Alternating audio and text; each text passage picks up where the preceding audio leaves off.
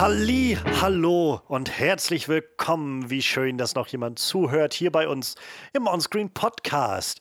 Ich bin Johannes Klahn und ja, wir haben wie jede Woche, glaube ich, also wie jedes Mal, le diesen letzten Monaten war es alles ein bisschen unregelmäßig, aber give us a break, okay? Dieses Jahr ist, ist, ein, ist ein sehr interessantes Jahr.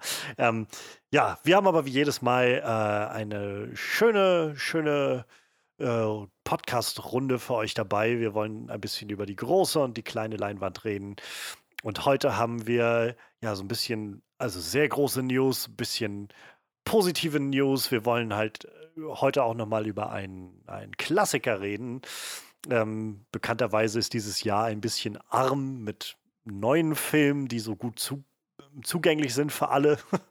ähm, ich habe gesehen, jetzt gerade heute, glaube ich, ist der, dieser neue Mulan-Film bei Disney ähm, Plus normal zugänglich oh. geworden, ohne dass man Premium-Mitglied sein muss. Vielleicht gucke ich mir den auch nochmal an die Tage.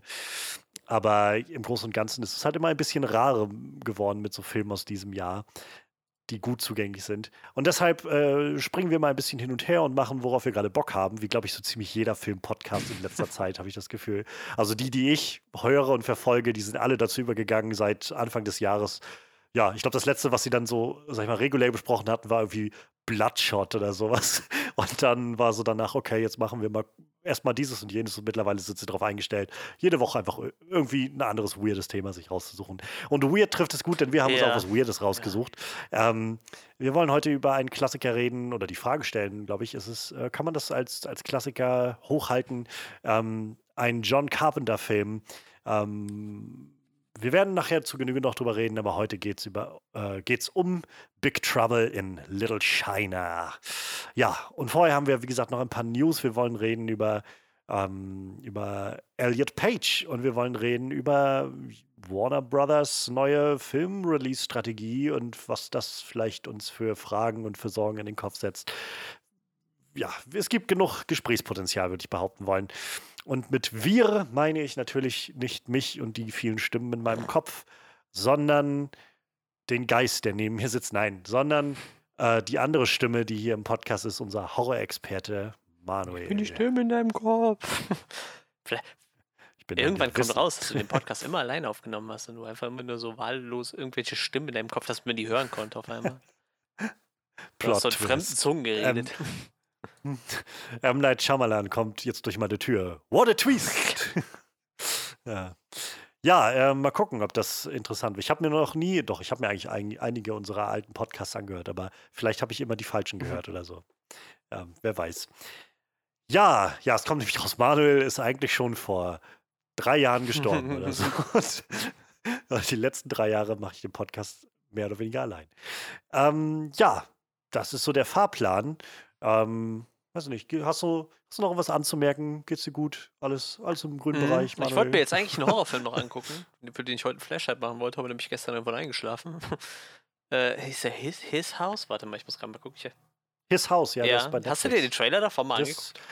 Äh, nee, ich habe noch gar nicht, also ich habe nichts davon mitbekommen, außer dass er existiert und dass er sehr gute Kritiken überall eingefahren hat und von einigen mit als bester Horrorfilm des Jahres irgendwie ja, ich, ich weiß nicht, und also mehr weiß ich nicht. Die Prämisse scheint da zu sein, da ist halt eine Flüchtlingsfamilie aus, ich tippe mal Afrika. Also ich weiß halt nicht, wo der Film spielt, das wurde jetzt in dem Trailer nicht genannt. Und äh, also das ist auf jeden Fall entweder Afrikaner oder Afroamerikaner.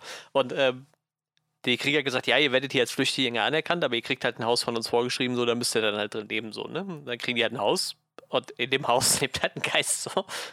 Oder eine dämonische Wesenheit, so. Und ja, die sind halt dann ziemlich am Arsch, weil entweder können die wieder zurück in ihr kriegsgebeuteltes Land oder sie müssen sich halt mit dem scheiß Geist, der die ganze Zeit irgendwo in ihrer Wand rum, rumrennt, äh, sie terrorisiert halt, halt äh, sich auseinandersetzt. So. Und ich, ich, fand die Prämisse total gut. So. Und, und er sagt dann halt auch irgendwann so, äh, wir, wir, können hier nicht weg, so, das ist unser, das ist jetzt unser Haus. So, wir müssen, entweder müssen wir jetzt gucken, dass wir mit ihm klarkommen oder oder wir haben halt Pech gehabt, so, ne? Und dann müssen sie sich halt mit diesem, diesem Dämonen da auseinandersetzen. So fand, fand ich halt als, als Prämisse irgendwie total interessant, total spannend, so.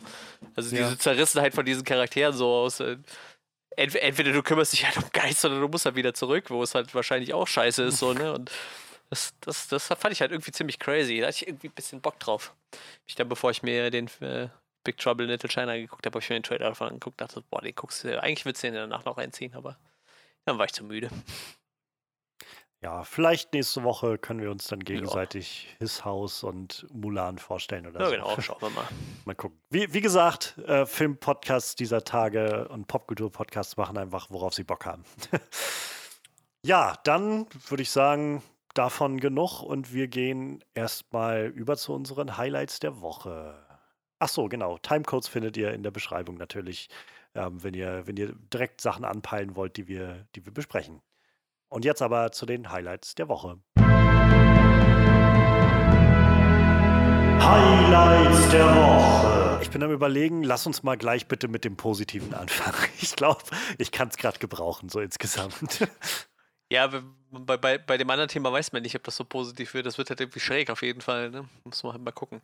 Ähm, ja, aber du sprichst natürlich da auf, auf Elliot Page an. Ähm, äh, the Artist, formerly known as Ellen Page. Nein, ähm, Ellen, Ellen, Page kennt man halt aus, aus ähm, Filmen wie, wie äh, X-Men unter anderem. Äh, Juno war, glaube ich, so wahrscheinlich ihr Durchbruch irgendwie, obwohl X-Men noch ja. davor kam. Ähm, jetzt gerade aktuell halt Umbrella Academy und, und äh, sie hat sich damals schon, ich glaube 2014, ja, ich sehe es hier gerade 2014 geoutet, dass sie halt äh, lesbisch ist und ähm, jetzt zum 1. Dezember gab äh, Ellen Page bekannt, dass sie jetzt Elliot Page heißt und äh, ein Transgender ist, ein Transmann. Und äh, ich glaube, ich habe auch selten so viel positiven Zuspruch für so ein Thema bekommen. Also für mich kam es irgendwie, ich würde jetzt nicht sagen, ich meine, ich kann jetzt nicht. Du hast, glaube ich, noch gar keinen Zuspruch nee, nee, für sowas nee, bekommen, oder? Nee, nee, das auf keinen Fall. ähm, also ich würde jetzt nicht, klar, mich hat es jetzt nicht überrascht, weil äh, dafür kenne ich, kenn ich, die, die, die, kenn ich den, äh, die Person halt zu wenig, aber ähm, ich fand es halt schon irgendwie krass, weil das jetzt nie so den Eindruck erweckte, als, als, als, als, als wäre das irgendwie Thema für ihn. Ich, ich wechsle jetzt auf, auf, auf, auf äh, die männliche Form dann, deshalb, weil wir reden jetzt von Elliot Page. Äh, wirkt jetzt nicht so, als wäre es ein Thema für ihn tatsächlich irgendwie so. Ähm, allerdings habe ich das damals bei den äh, Warschauskis auch nicht kommen sehen. So. Ich meine, wie gesagt, da setzt man sich ja nicht so mit auseinander und macht er sich ja, nicht lang. Wer, wer, woher will man das auch wissen? So, ne? Also ich meine, ist halt deren, genau, eben. Der, ist halt eine ganz intime Sache so. Eben, eben. Und ja, und dann tatsächlich, ähm, wie gesagt, am 1. Dezember haben sich alle seine äh, Social Media Kanäle geändert auf, auf Elliot Page und dann gab es halt einen relativ langen Schrieb von ihm, wie, wie äh, also dass, dass er jetzt diesen, sich freut, dass er in einer Zeit lebt, wo er diesen Schritt halt gehen kann und, und äh, dass das jetzt für ihn so ein, so ein fester Prozess ist. Und ich glaube, ich habe halt echt nur fast nur positiven Zuspruch gesehen. Bis auf ein, einen Typ, der irgendwo, ähm, da ging es halt drum, äh, ich, ich, ich mache das gleich, äh, ich fange anders an. Ähm, unter anderem hat zum Beispiel auch Netflix gesagt, hier, wir ändern jetzt bei Umbrella Academy die, die Abspänne nochmal von den, von den, äh, von den Folgen. Da wird jetzt demnächst dann auch Elliot Page stehen, korrigiert.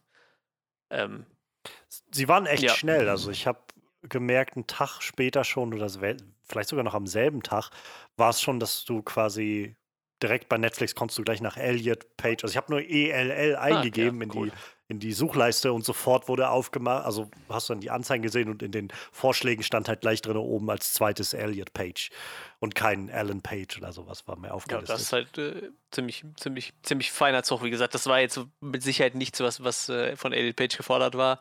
Ich meine, äh, man hat ja auch irgendwie ein Leben vorher gehabt, so das wird wahrscheinlich auch bei den meisten anderen äh, Rollen, die er gespielt hat, nicht, nicht passieren. Aber ähm, wie gesagt, hat halt niemand nachgefragt, aber Netflix hat direkt gesagt, machen wir so und relativ schnell wurde dann auch klar, dass äh, dass äh, Edit Page weiterhin wann er spielen wird in Umbrella Academy. Und ähm, das war tatsächlich das einzige Mal, wo ich ein negatives Kommentar gelesen habe. Ich glaube, es war bei, ich weiß nicht, ob es bei Collider war oder irgendwer hat auf jeden Fall geschrieben, so äh, Elliot Page wird weiterhin Vanya spielen. Und für mich war das halt eh so, so stand das auch nie zur Debatte, dass er, dass er das nicht spielen kann.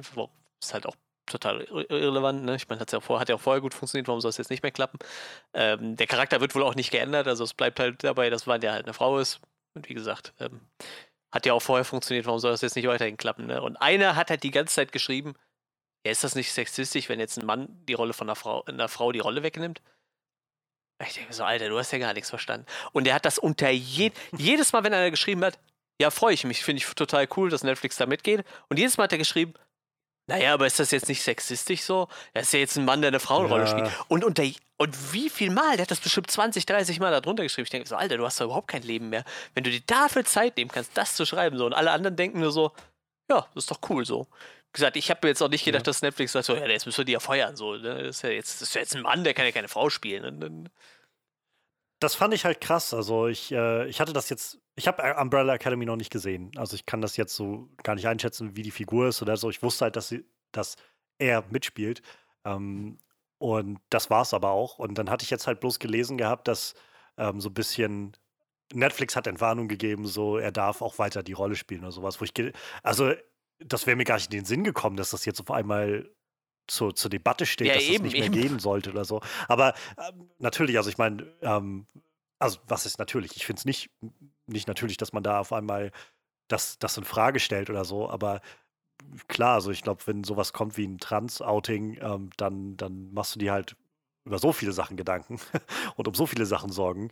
Denn Newsflash, Transmenschen haben es nicht leicht in unserer Gesellschaft. und das, Ja, also insofern fand ich das krass. Also war es im ersten Moment so ein okay, also toll, dass Netflix das sagt, aber war da, ich wusste nicht, dass das notwendig ist, ja extra noch zu sagen. Und er ist auch weiter verpflichtet für die nächste Staffel Umbrella Academy. Ähm, aber ja, es ist halt schon irgendwo einfühlsam, schätze ich. ich äh, bin jetzt allgemein mal gespannt, dass halt so, so, so, so ein, wo jetzt die Karriere so ein bisschen hingeht halt, ne? Ob man jetzt dann sagt, ich spiele halt dann auch nur noch männliche Rollen oder ob man jetzt sagt, ich, find, ich beobachte das immer ganz gerne, ich weiß nicht, kennst, kennst du, äh, hast du John Wick 3 gesehen? Äh, ja, habe ich gesehen. Da gibt es ja diese äh, Richterin, ne, gespielt von äh, Asia Dillon. Und äh, er, er, sie äh, ist halt non-binär, also weder Mann noch Frau, aber sp spielt halt in erster Linie halt auch nur Frauenrollen so, ne? Also wird scheinbar nur von Mhm. mit Frauenrollen besetzt. Was ich halt immer dann ein bisschen schräg finde, weil das ja dann jemand ist, der sich selbst halt nicht als unbedingt als Frau sieht, ne? Und ich bin jetzt mal gespannt, äh, ich sag mal so, also so aktuell würde ich halt sagen, Elliot Page halt äh, sieht halt noch relativ feminin aus. ob er, ob er äh, ihn jetzt mit, mit, äh, auch jetzt danach halt oft mit männlichen Rollen besetzt oder ob das vielleicht auch von, von ihm dann gewollt ist, so, ne? Dass er sagt, ich würde jetzt gerne mehr männliche Rollen spielen. Man dann, Ja, finde ich man auf jeden Fall interessant, wo ich das glaub, das, so, ne? echt, ich finde es halt spannend, also diesen, diesen Aspekt, den du jetzt da angesprochen hast, mit diesem, mit diesem Kommentar von wegen, ja, ist das nicht sexistisch und so. Leute machen sich das, glaube ich, immer sehr einfach in ihrer Vorstellung. Das ist halt so ähnlich wie dieses Rassismus-Ding, wenn Leute dann sagen, irgendwie, äh, keine Ahnung, wenn es dann auf einmal darum geht, dass, ja, aber das ist dann auch rassistisch, wenn auf einmal ein, wenn auf einmal, keine Ahnung, Michael B. Jordan spielt die, die menschliche Fackel oder sowas und Fantastic Four ist auch rassistisch, ja. Der war eigentlich weiß in den Comics und so. Und die Leute verstehen, glaube ich, nicht so ganz, also ich glaube, das kommt aus so einer sehr privilegierten Position, aus der gesprochen wird, wofür jetzt erstmal niemand so generell was kann. So in der Position ist man nun mal. Aber es wäre ganz gut, wenn man dann ein bisschen einfach hinhört und, und sensibel sich zeigt. Ähm, denn es geht ja nicht darum, im Endeffekt immer zu sagen, dieser oder du kannst als Mensch, der du bist, nur diese eine Sache gerade als Schauspieler spielen. So, darum geht es ja nicht. Geht ja nicht zu sagen, darum zu sagen, dass du als, äh, weiß ich nicht, als Mann kannst du nur Mhm, ja, ja, Männerrollen klar. spielen oder als Frau kannst du nur Frauenrollen spielen oder sowas. Ähm, oder eben, das wäre ja dann der Umkehrschluss zu sagen, als Transmann oder als Transfrau kannst du eben nur Transmann oder Transfrau Rollen spielen. Ähm, darum, das ist ja nicht der Punkt dahinter. Der Gedanke ist ja eigentlich viel mehr zu hinterfragen, warum kriegen denn, also ich, es gab über, gerade mit, äh, mit Transfiguren, wenn die besetzt werden, gab es viel Debatten darum in letzter Zeit, in den letzten Jahren. Ähm, es, gab vor, es gab damals, glaube ich, als, ähm, wie, wie, wie, wie hieß es, The Danish Girl, ähm, hatte, äh, hatte Eddie Redmayne als ähm, Transfrau oder als, ich glaube, es war so ein Biopic über den ersten Mann, der so eine offizielle Geschlechtsumwandlung gemacht hat zur Frau. Ähm, und hatte das gespielt gehabt und dann gab es, Jared Leto hatte in, ich weiß nicht, Dallas Dallas Club Buyers, oder so, ja. glaube ich, sogar einen, einen Oscar für gewonnen gehabt und dann gab es ähm, auch so ein, so ein Biopic über einen Transmann, wo Scarlett Johansson den spielen sollte oder sowas war das, glaube ich. Und es gab halt viel Aufschrei darum. Und dann, und es ging, also der Kern ist halt nicht zu sagen, weiß ich nicht, Cis-Männer und Frauen dürfen diese Rollen nicht spielen, sondern es geht darum zu sagen, Trans-Männer und Trans-Frauen kriegen so schon kaum, also äh, Schauspieler kriegen so schon kaum Jobs in, in Hollywood, weil man ihnen die nicht geben will, die Hauptrollen für irgendwas, weil sie eben nicht so wirklich in eine Schublade oder in die mhm. andere passen. Und ja, natürlich ist das scheiße, sie dann auf festzulegen auf, ja, ihr müsst dann halt die Trans-Rollen spielen. Aber selbst das ist sowas, wo es dann auf einmal heißt, ja, weiß ich nicht, für so kleinere Produktionen kau kauft man sich dann irgendwie die, die Trans-Schauspieler, die dann diese Rollen füllen. Aber für die großen Produktionen nehmen wir die äh, A-List-Schauspieler, die dann da reinschlüpfen und dafür einen Oscar bekommen. Weil das ist halt ja dann die ganz große Transformation, wenn dann auf einmal der Mann spielt dann die Frau oder ja, Jared Leto spielt auf einmal einen Transmann oder sowas. Und so, das, das ist dann auf einmal die große Transformation, die da stattfindet und die dann mit einem Oscar gewürdigt wird. Und darum geht es halt einfach, den, den, den Finger in die Wunde zu legen und zu sagen, ihr, es gibt einfach keine Chancengleichheit. So, weil einfach Transmenschen so schon viele Steine in den Weg gelegt werden, also Trans-Schauspielern in dieser Branche, überhaupt gecastet zu werden in Rollen, wo es nicht mal eine, wo, wo die sexuelle Orientierung nicht mal eine, eine, eine Rolle spielt. So, wie viele Trans-Schauspieler? Ja, ja, das, das, das, das hätte ich jetzt benennen? auch so in den so. Raum geschmissen. So. Ich glaube halt, Elliot Weil, Page ist wahrscheinlich jetzt so, ich sag mal, das Aushängeschild wird es jetzt für, für, für die Trans-Szene sein, weil ich glaube, es ist wahrscheinlich mit Abstand jetzt ja. der bekannteste Schauspieler. Ähm, ich war eine äh, Trans, ich weiß gar nicht, ob es eine Transfrau ist.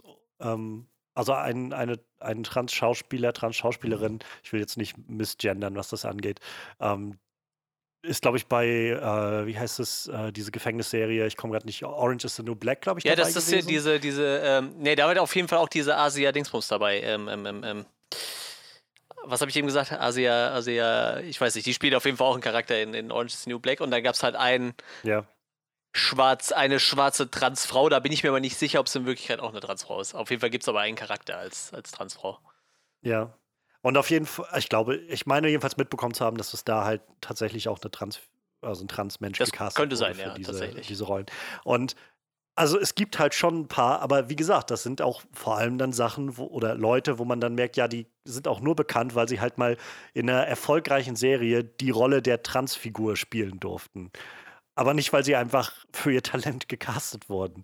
Und da, das ist ja der, der nächste Schritt, zu sagen, es gibt nun mal Transmenschen und es gibt nicht, also es, es gibt die schon in dem Rahmen, dass es auch viele Schauspieler gibt, die trans sind. Bloß eben kommen die dir nicht so leicht nee. unter den Na oder, oder unter die äh, unter die, die Linse, weil eben die Chancengleichheit nicht da ist. Und darum drehen sich diese ganzen Aufrufe, wenn es darum geht, dass man nicht Scarlett Johansson casten soll in solch, so einer Rolle oder sowas. Weil dieses System so starr ist und äh, ganz offensichtlich diese Leute nicht, ja, keine Ahnung. Ich, ich finde es immer krass, wenn sich Leute da hinstellen und dann auf einmal ihren, ihren, weiß ich nicht, ihren Ruf nach Gerechtigkeit empfinden, wenn es einfach mal darum geht, dass, dass Transmenschen oder so irgendwie eine, eine was, was eine grundlegende Gleichberechtigung irgendwo einfordert oder sowas. Das gleiche war mit J.K. Rowling auch zu sehen, die sich ja in letzten, also in den letzten Jahren schon, aber gerade dieses Jahr so selbst demoliert hat als oder offenbart hat auch als, äh, als äh, trans äh, exclusionary radical feminist, ähm, die halt ja im Prinzip sagt, es gibt keine Transfrauen, ähm, weil das sind alles nur Männer, die quasi versuchen, den Frauen ihren Platz wegzunehmen und äh, sich, sich wie Frauen schminken oder sowas. Und es gibt auch keine Trans-Männer, weil das sind nur verwirrte Lesben im Prinzip. Und, äh, und ich, das, das kann, es hat mich so, so traurig gemacht, das zu sehen, wie das losging und oder losging, es geht ja schon seit Jahren, aber dass das so ganz offen jetzt auch zu, zur Schau getragen wurde und wie viele Leute halt sie dann auch noch in Schutz genommen haben mit so einem, naja, es hat naja, ihre ja. Meinung, so, ne? Ja. Muss ich, man, man, muss ja auch ihre Meinung lassen und so, wo ich dann immer denke, wow, das ist ja echt cool, cool, also du bist ja echt voll gerecht, weißt du, mit deiner Einstellung, äh, dass sie ich, also wenn das nächste Mal jemand sagt, weißt du, ich glaube, du, wie du bist, dich, dich gibt, du, du existierst nicht Du, das, was du dir einbildest, dass du bist, das ist völlig falsch. Ähm, das musst du dann jetzt aber auch akzeptieren. Das ist nämlich meine Meinung zu dir. Ich denke, ich, ja, klar, natürlich. Und das, das, das finde ich halt so unglaublich traurig, einfach nur. Und ähm, umso schöner war es jetzt halt, diese Nachricht zu sehen mit Elliot Page, wo ich gedacht habe, oh, also wie, wie, du auch schon meinst, ich war auch überrascht, wo ich so. Ich meine, ich, ich, stand jetzt nicht so im, äh, nicht drin, was, was er die letzten Jahre so gemacht hat. Ich weiß halt, dass Elliot Page in den vergangenen Jahren halt schon sehr aktiv, also aktivistisch mhm. unterwegs war ja. und sich auch ganz viel für LGBTQ und so weiter eingesetzt hat, die Community. Aber ich habe kein näheres Bewusstsein davon gehabt, wo er jetzt gerade steht. Und dann habe ich diese Nachricht gesehen und hatte auch gleich einer äh, guten Freundin irgendwie geschrieben gehabt, weil wir vor kurzem auch gerade über ähm, ein bisschen so LGBTQ-Schauspielerinnen und so gesprochen hatten und meinte halt, oh, Elliot Page hat sich gerade geoutet als, als Transmann. Und äh, die war auch ganz verblüfft davon. Und ähm, umso schöner war es halt, wie gesagt, dass, also ich finde es immer schön zu sehen, wenn jemand seinen, diesen Mut mhm. finden kann, er selbst zu sein oder sie selbst zu sein oder halt sich zu verwirklichen in der Form, auch wenn es halt naja, das, das schreibt er ja auch. Also er hat ja so ein schönes Statement gegeben äh, bei, bei Twitter, ja. wo es halt darum ging, oder genau, auf den Social Networks auf jeden Fall. Ähm, wo er, er, halt davon spricht, also es ist, dass er sich unglaublich freut, irgendwie so ein bisschen angekommen sich zu fühlen, aber eben auch so ein bisschen Angst damit einhergeht, weil diese Freude halt doch sehr wackelig ist, mit Blick darauf, dass ähm, ja, dass Transmenschen es eben nicht leicht haben und jetzt viel Häme auch irgendwie zu erwarten ist und viel, ähm, viel, viel Gewalt auch, also sei es jetzt mentale Gewalt oder eben auch physische Gewalt, die man irgendwie, ja, die, mit denen sich Transmenschen nun mal irgendwie konfrontiert sehen, immer und immer wieder. Das halt, ja, das halt, das war halt sehr bewegend, fand ich, und umso schöner halt zu sehen, dass er diesen Schritt gegangen ist und äh, sich selbst finden konnte. Und noch schöner fand ich war, dass ich einfach so viel positive Rückmeldung gesehen habe. Ich habe so viele Kommentare gesehen, so viele, so viele einfach Retweets und so weiter, wo Leute das einfach, einfach zelebriert haben. Und das, das gibt mir einfach also ich will, ich will mir da keine großen, will mir da nichts groß vormachen. So, das, das, hängt sicherlich auch einfach zusammen mit den Kreisen, in denen ich mich bewege. So, das sind einfach, glaube ich, auch alles so sehr, in Anführungszeichen, linke oder, ähm, weiß ich nicht, progressive Kreise. Ähm, aber nichtsdestotrotz, ich habe mich so gefreut, weil das ist so in diesem Jahr, was so voll ist von so vielen Rückschlägen und, und Katastrophen und allem Kram, irgendwie sowas Positives zu sehen und so eine positive menschliche Einstellung, das fand ich ganz, ganz toll. Und ich hatte zum Beispiel, also letzte Sache, die ich vielleicht noch dazu sagen will, ist, nämlich oder als Beispiel, ähm, das war dann unter diesem Post, wo es darum ging, also es war von, nicht von ihr, war von irgendeiner äh, dieser Outlets, wo halt war, Elliot Page outet sich und dann war halt so ein Bild von ihm und ähm, daneben dann äh, das Statement nochmal so abfotografiert. Und dann hat halt darunter jemand geschrieben, ähm, ist, das ein, ist das ein Fehler? Hier, hier, ist ein Bild von Ellen Page oder was soll das bedeuten? Ist das ein, habt ihr euch verschrieben oder so? Und dann hat jemand geantwortet, nein, nein, das stimmt schon, Elliot Page. Und dann hat er wieder gefragt, so, ich glaube ich, verstehe nicht ganz. Kann das jemand erklären? Und dann meinte halt derjenige so ein bisschen, man merkt so da drin, dass in der Antwort steckt so dieses, ist das jetzt ein Troll oder so? So dieses, okay, I give you the benefit of a doubt ähm, und, und gehe davon aus, dass du das jetzt ernst meinst und irgendwie nicht, äh, nicht irgendwie dich lächerlich machen willst. Ähm, sein Name war Alan Page, aber er ist, hat jetzt sein Coming Out gehabt als Transgender-Mann und, äh, Mann und ist jetzt halt Elliot Page. Und äh, ja, sie sind dieselbe Person. Und dann hat der darauf ge geantwortet mit seinem, ah, okay, dann verstehe ich. Das ist halt alles, das ist alles sehr neu für mich. Ich hab, war mir jetzt nicht ganz klar, was passiert, aber dann verstehe ich das. Und dann kann ich nur sagen, meine Glückwünsche an Elliot Page. So, und das war sowas, wo ich gedacht boah, das ist so schön, das zu sehen. Irgendwie ein, ein Twitter-Wechsel, so Internet-Kommentare, die auf einmal so ganz angenehm und, und offen irgendwie miteinander laufen. Das ist ja, das ist ja der Wahnsinn. So.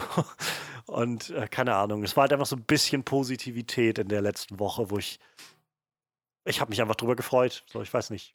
Hat, hat mir einfach echt viel Kraft gegeben, obwohl das eigentlich so völlig, in Anführungszeichen, völlig irrelevant für mich sein sollte. Aber ich, es war einfach ein schön, schönes Exempel für Menschlichkeit. Ja, ich bin auch gerade hier mal so ähm, unter dem Instagram-Account am gucken, hier äh, Herzchen von Kim Kardashian, äh, hier so zwei, drei andere äh, Transfrauen, die auf Instagram auf jeden Fall relativ groß sind. Ich kenne die natürlich alle nicht, aber Ruby Rose, äh, der offizielle Umbrella Academy Account hat geschrieben, so proud of you, of, of our superhero, we love you, Elliot und so.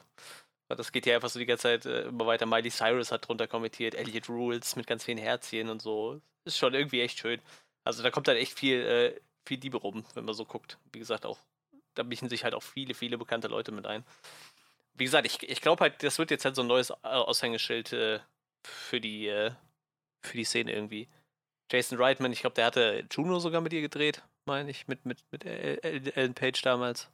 Hat auch geschrieben, We Love You, Elliot und so. Wie gesagt, ganz, ganz viele, viele äh, bekannte Schauspieler und so haben alle darunter geschrieben und ihren Support ausgedrückt. Und wie gesagt, auch so Sachen wie der offizielle ja. äh, Account von, von äh, Umbrella Academy und so. Das ist schon irgendwie schön. Wie gesagt, ich, ich glaube, das wird jetzt halt ein Aushängeschild für, für die äh, Trans-Szene, habe ich so das Gefühl. Äh, aber du hattest übrigens recht, ich habe es eben mal schnell nachgeguckt. Also, ähm, Laverne Cox heißt äh, die Schauspielerin, die bei Orange is the New Black äh, gespielt hat und äh, ist tatsächlich ein geborener Roderick Laverne Cox. Interessant, das ist ein spannender Namenswechsel, das ist ganz cool. Also der hieß mal Laverne und jetzt heißt, heißt sie Laverne. Äh, nett. Aber ja, äh, da haben sie dann tatsächlich eine Trans-Schauspielerin gecastet für eine Trans-Rolle. Das ist natürlich dann spannend.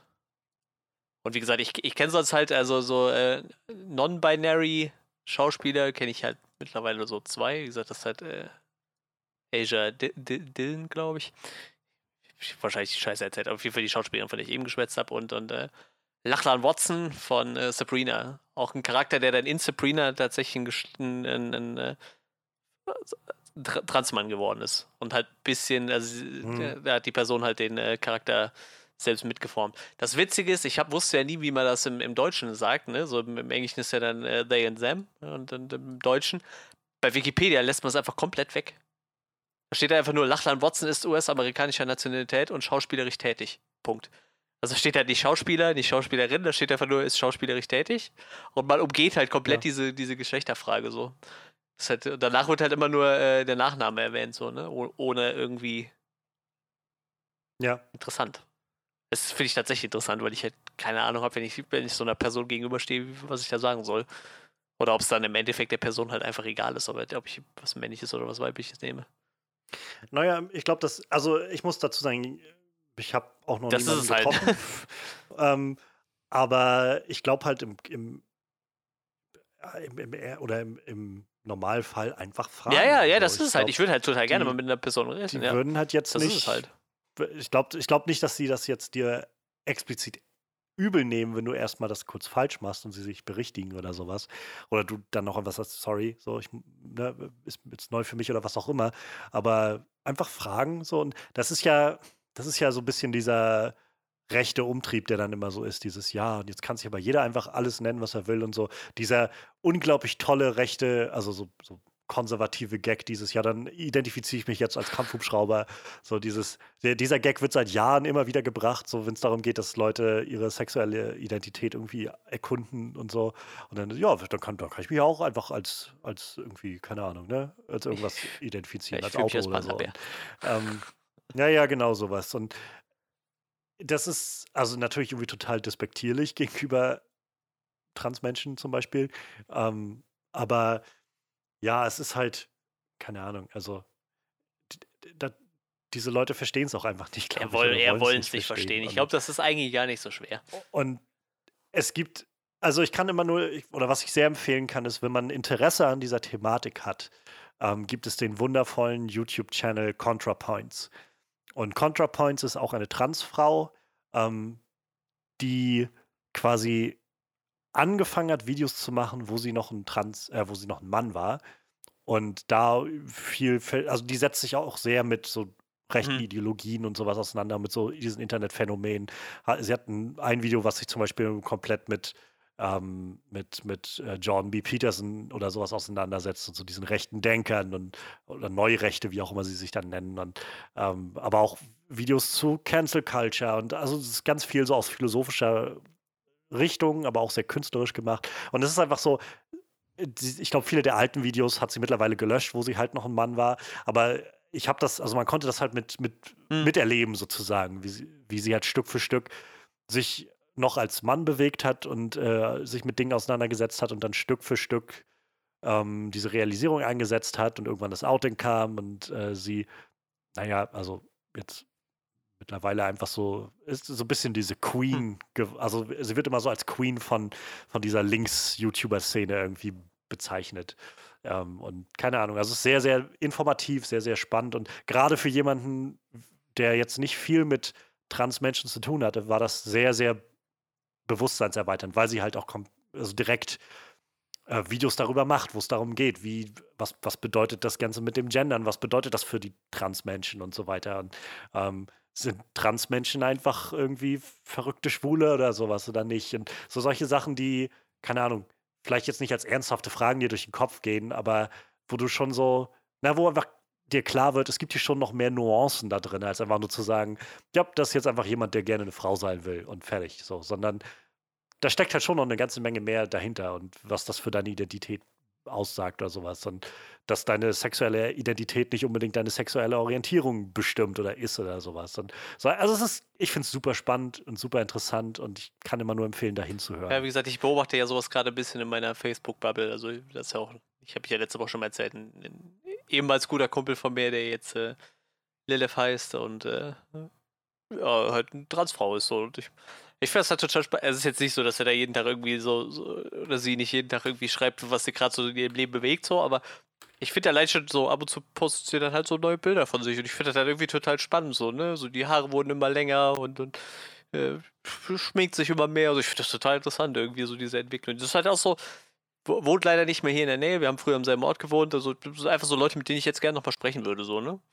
Ist halt Mhm. Kommt man wahrscheinlich erstmal nicht mehr zu. Gut, die Familie wohnt wahrscheinlich noch hier. Vielleicht, vielleicht rennt man sich irgendwann nochmal über den Weg. So ist es halt.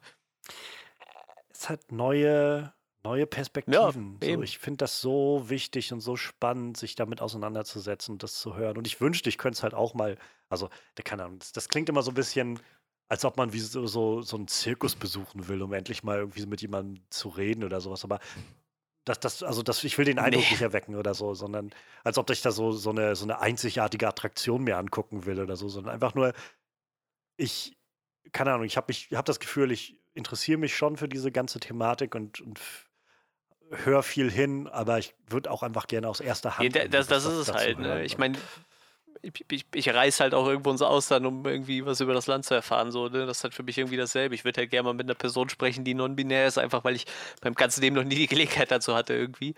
Und wie gesagt, zum Beispiel, ich lese hier gerade auch nochmal, ne? Also es steht hier in diesem, äh, von, in dem Wikipedia-Artikel von Lachlang Watson steht halt, in Be Bezug auf sich beansprucht Watson das singuläre Fürwort they. Und das steht halt auch in Klammern in Deutsch nicht übersetzbar. Das ist halt zum ja. Beispiel wirklich für mich einfach wäre halt interessant zu wissen, wie man das, wie, wie, sich das äh, im Deutschen umsetzt oder wie gesagt, wie halt so eine nicht-binäre Person sich selber sieht irgendwie, ne?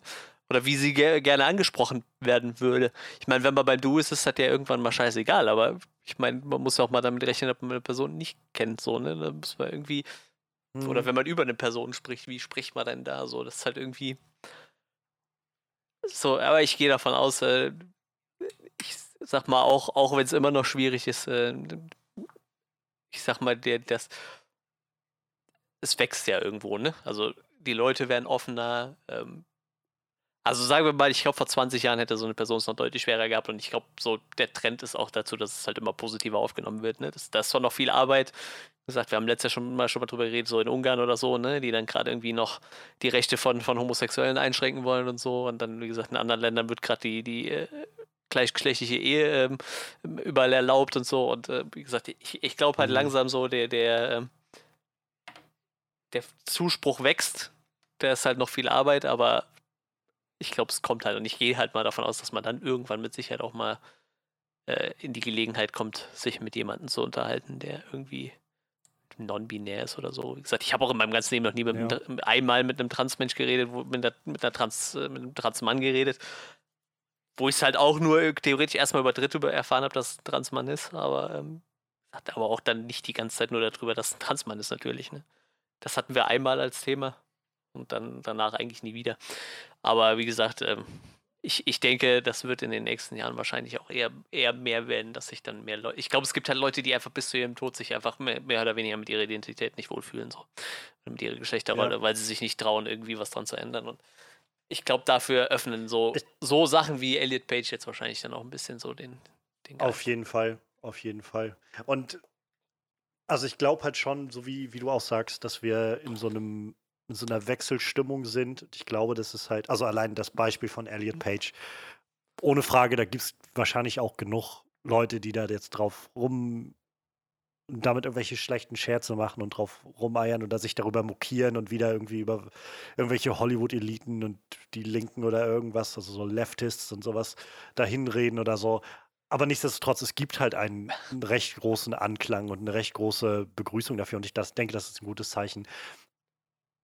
Aber umso wichtiger, glaube ich, ist es, dass wir halt auch signalisieren als Leute, die halt nicht davon ähm, die, die nicht direkt damit in Kontakt stehen oder davon betroffen sind oder so, ähm, also jetzt die sich nicht mit einem Coming Out oder so auseinandersetzen müssen, dass wir einfach klar machen, dass wir nicht nur, dass wir, dass, dass, dass wir das akzeptieren, sondern dass wir diese Leute auch gerne, naja, ger gerne auch verteidigen gegen diese, diese Gewalt, die ihnen entgegenschlägt. So, weil darum geht es ja letztendlich. So, ich glaube, es ist schon ein Schritt getan, wenn man so eine gewisse Toleranz hat, aber so diese, diese Chancengleichheit und auch gerade Gleichberechtigung kommt halt erst, wenn wir nicht nur sagen, ja, na, ist mir ja egal, so, also in Anführungszeichen ist mir egal, so, weiß nicht, habe ich kein Problem mit, so, sondern eben auch sagen, ich habe kein Problem damit und genau deswegen finde ich es schlimm, dass diese Leute trotzdem so sch ja, schlecht ja, behandelt werden. Halt.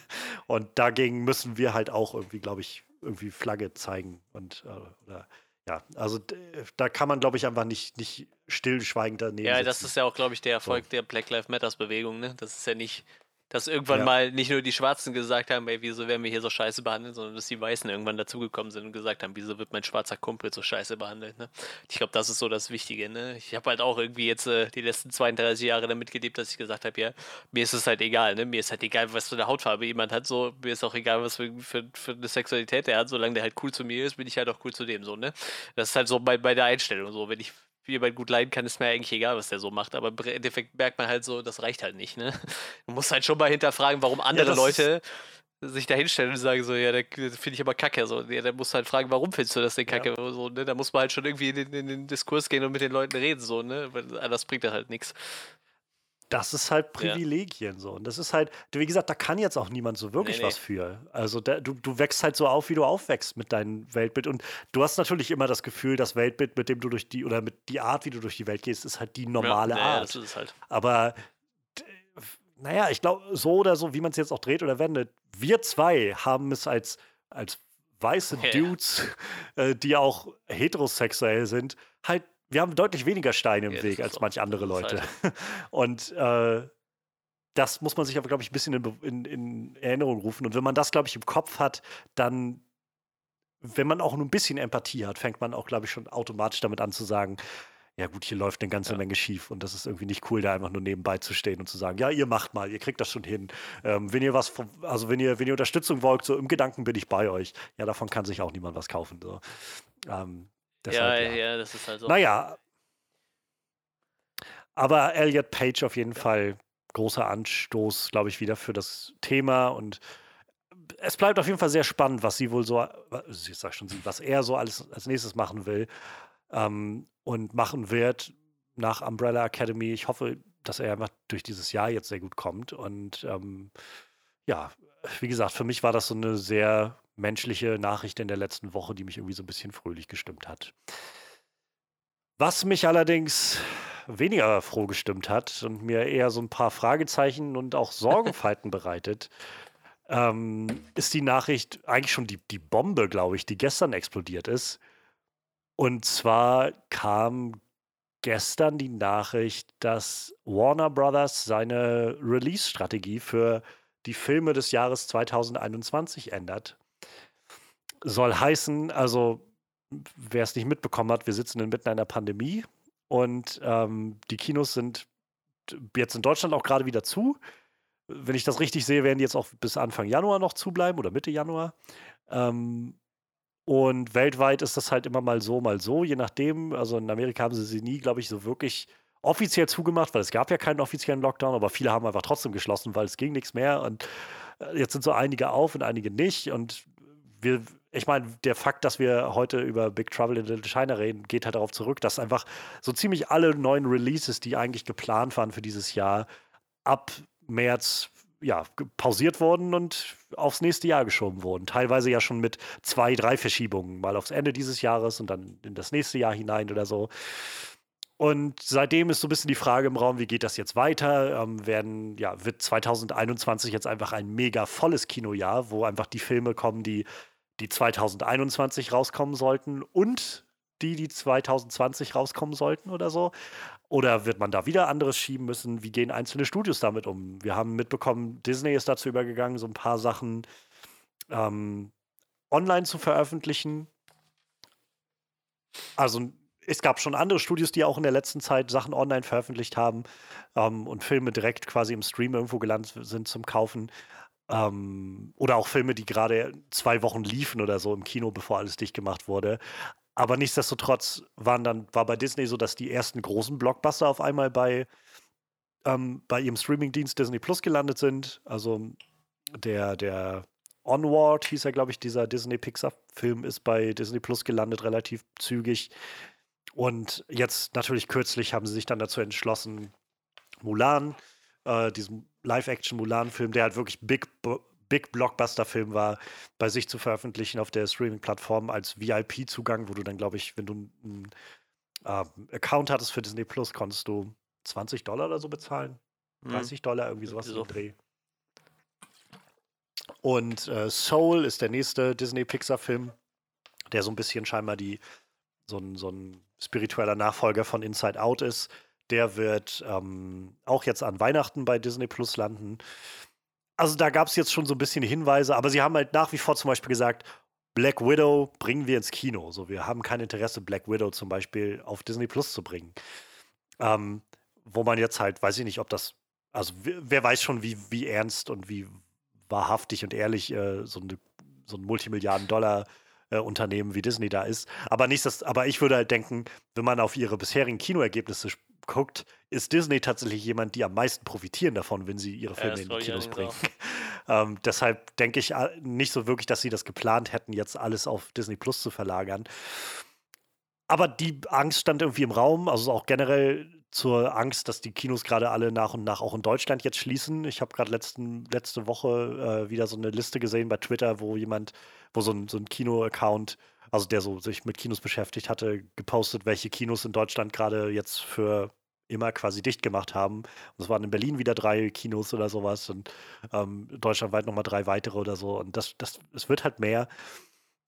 Und ja, umso, also diese Angst vom Kinosterben, sag ich mal in Anführungszeichen, steht ja schon länger im Raum und, und das, die Corona-Epidemie hat das alles oder Pandemie hat das alles nur noch krasser gemacht. Und dann droppte gestern die Bombe, ähm, denn Warner hat gestern bekannt gegeben, dass sie für 2021 einen neuen Release, äh, eine neue Release-Strategie fahren, und zwar die, die sie jetzt schon angekündigt hatten für Wonder Woman 84. Wonder Woman 84 kommt, also startet in Amerika Ende 2020 noch.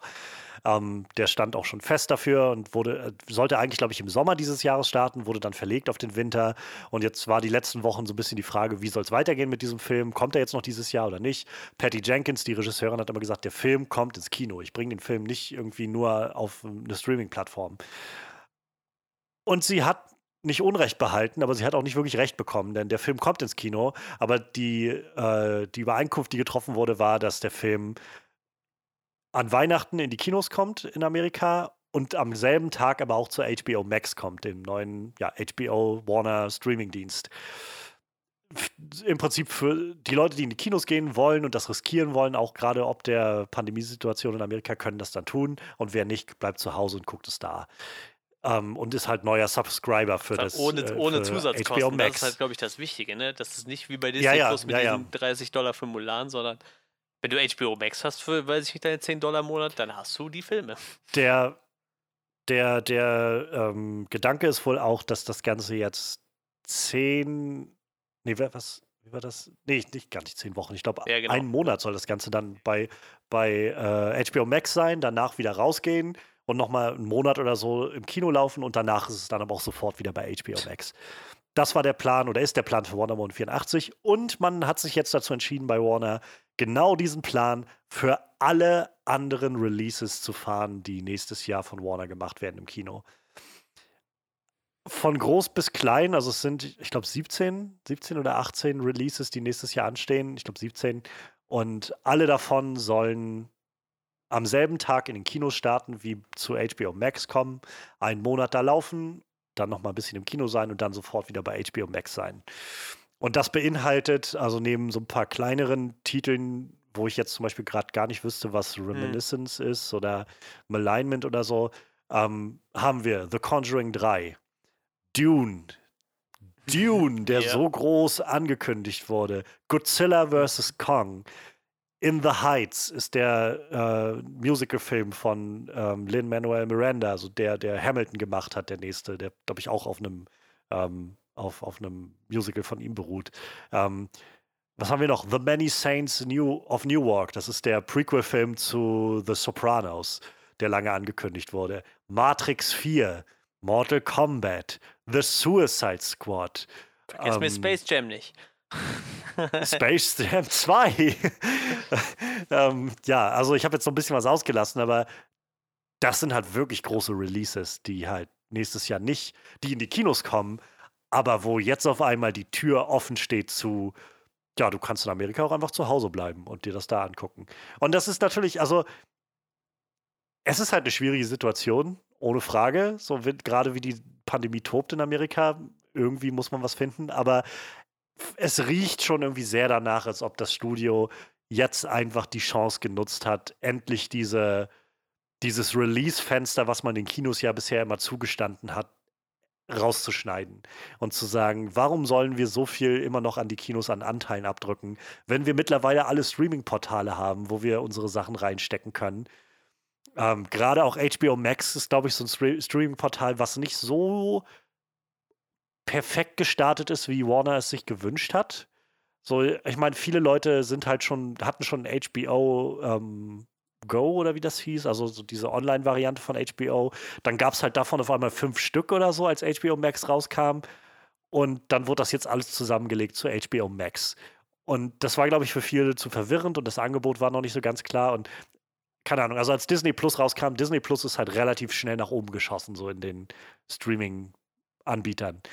Und HBO Max ist halt nicht bis ganz nach oben oder in diese Nähe gekommen. Und ich, also es riecht sehr für mich danach, als ob sie zum einen versuchen, jetzt HBO Max interessanter zu machen, ähm, greifbarer zu machen. Du hast es schon nochmal hervorgehoben, so keine Zusatzkosten, Mhm. wenn du diese aktuellen Filme gucken willst. Ähm, aber ja, natürlich, also ich glaube, ein großer, ein großer Aspekt davon ist auch einfach zu sagen, wir, wir brauchen die Kinos bald nicht mehr. Beziehungsweise die Leute wollen scheinbar auch nicht mehr oder wir machen jetzt das Tor dafür auf, dass die Leute einfach zu Hause bleiben. Und ich kann es halt im Kontext der Pandemie verstehen, aber ähm, es gab jetzt gerade gestern ähm, noch ein, ein so offenes Schreiben vom CEO von AMC, also dieser Kinokette AMC in Amerika, die sich halt schon dieses Jahr über, ich habe ein, zwei Meldungen, wo sie, glaube ich, so ein bisschen äh, rudern mussten und so Zugeständnisse gemacht haben, dass Filme irgendwie relativ schnell dann auf äh, Video on Demand zur Verfügung waren, obwohl das eigentlich nicht dem eigenen Release-Fenster entsprechen würde. Und bei Wonder Woman waren sie jetzt auch bereit, den Schritt zu gehen.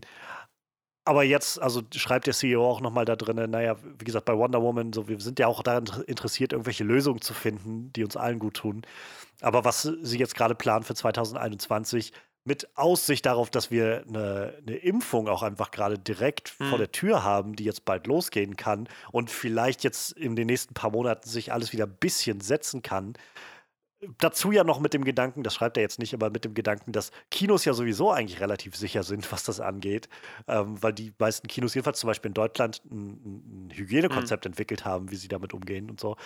Ähm, mit dem Ganzen in Aussicht wirkt es einfach nur unglaublich unglaublich opportun zu sagen, das ist die Gelegenheit, auf die wir gewartet haben, um endlich diesen Mittelmann Kinos rauszuschneiden, die immer noch einen Anteil an unseren Einnahmen kriegen, wenn wir das Ganze doch über Streaming kriegen können, irgendwie.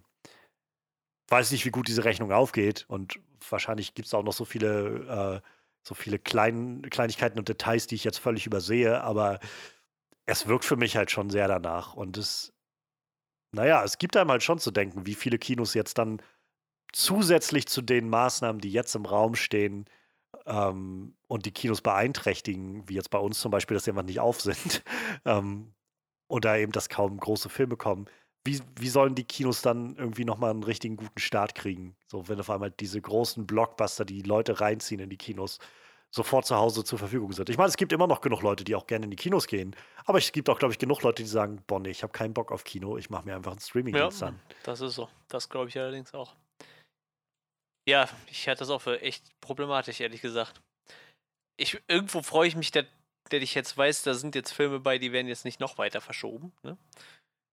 Und ähm, ja. ich gehe auch davon aus, dass wir wahrscheinlich dann auch die Möglichkeit haben, wenn, wenn wir Bock haben, einen Film im Kino zu gucken. Also sofern die dann natürlich wieder aufhaben. Ich meine, Wonder Woman können wir nicht im Kino gucken, weil bis dahin haben die Kinos nicht auf bis Dezember. Aber ja. ich sag mal, weiß ich, wenn so ein Matrix irgendwie nächstes Jahr im August oder so starten sollte oder was weiß ich was, dann können wir wahrscheinlich auch ins Kino gehen und uns den angucken. Aber. Aber also theoretisch schon, ja, aber ja, die Frage sicher. ist halt, kann ich dann noch ins Kino gehen oder haben die beiden Cinestars, die hier in Rostock sind, dann dicht gemacht? Ja, kann, da kann ich nicht so mitreden, weil wir haben nur relativ kleine Kinos, bei denen geht das meistens irgendwie, ne? Also die, die schlagen sich aus irgendeinem Grund noch relativ gut. Ich glaube, weil wahrscheinlich die Mieten für die Gebäude nicht da sind, weil ich glaube, die haben einfach Grundstücke hier gekauft und dann ihr Kino dahin gebaut und das ist halt fertig so, ne? Äh, das ist halt was anderes, wie wenn du mitten in der Großstadt bist und wahrscheinlich irgendwo so ein richtig fettes Gebäude angemietet hast und dann monatlich, wer weiß, was für äh, laufende Kosten kommen, ne? Also ich gehe fast davon aus, die sind hier auf dem Land Ja. halt deutlich geringer, diese laufenden Kosten. Ähm, das macht wahrscheinlich gerade den Unterschied, warum es halt große Ketten auch, oder große Kinos, nicht unbedingt große Ketten, aber diese Riesenkinos halt deutlich schlimmer trifft wie die kleinen so, ne? Ich meine, wenn ich mir jetzt vorstelle, irgendwie du bist, äh, gibt ja total oft auch irgendwie Kinos, die sich irgendwie in einem Stockwerk in so einem riesen Kaufhaus gemietet haben oder so, ne? Und, äh, die Miete muss trotzdem bezahlt werden, ob du da jetzt einen Film zeigst oder nicht, ne? Wenn ich mir überlege, so, ein- so ein Cinedome in Köln da mit seinen zwölf Kinosälen, wenn da nichts los ist, dann hast du da mitten in Köln auf einem riesen Platz ein Riesengebäude stehen, was wahrscheinlich bezahlt werden will, ne?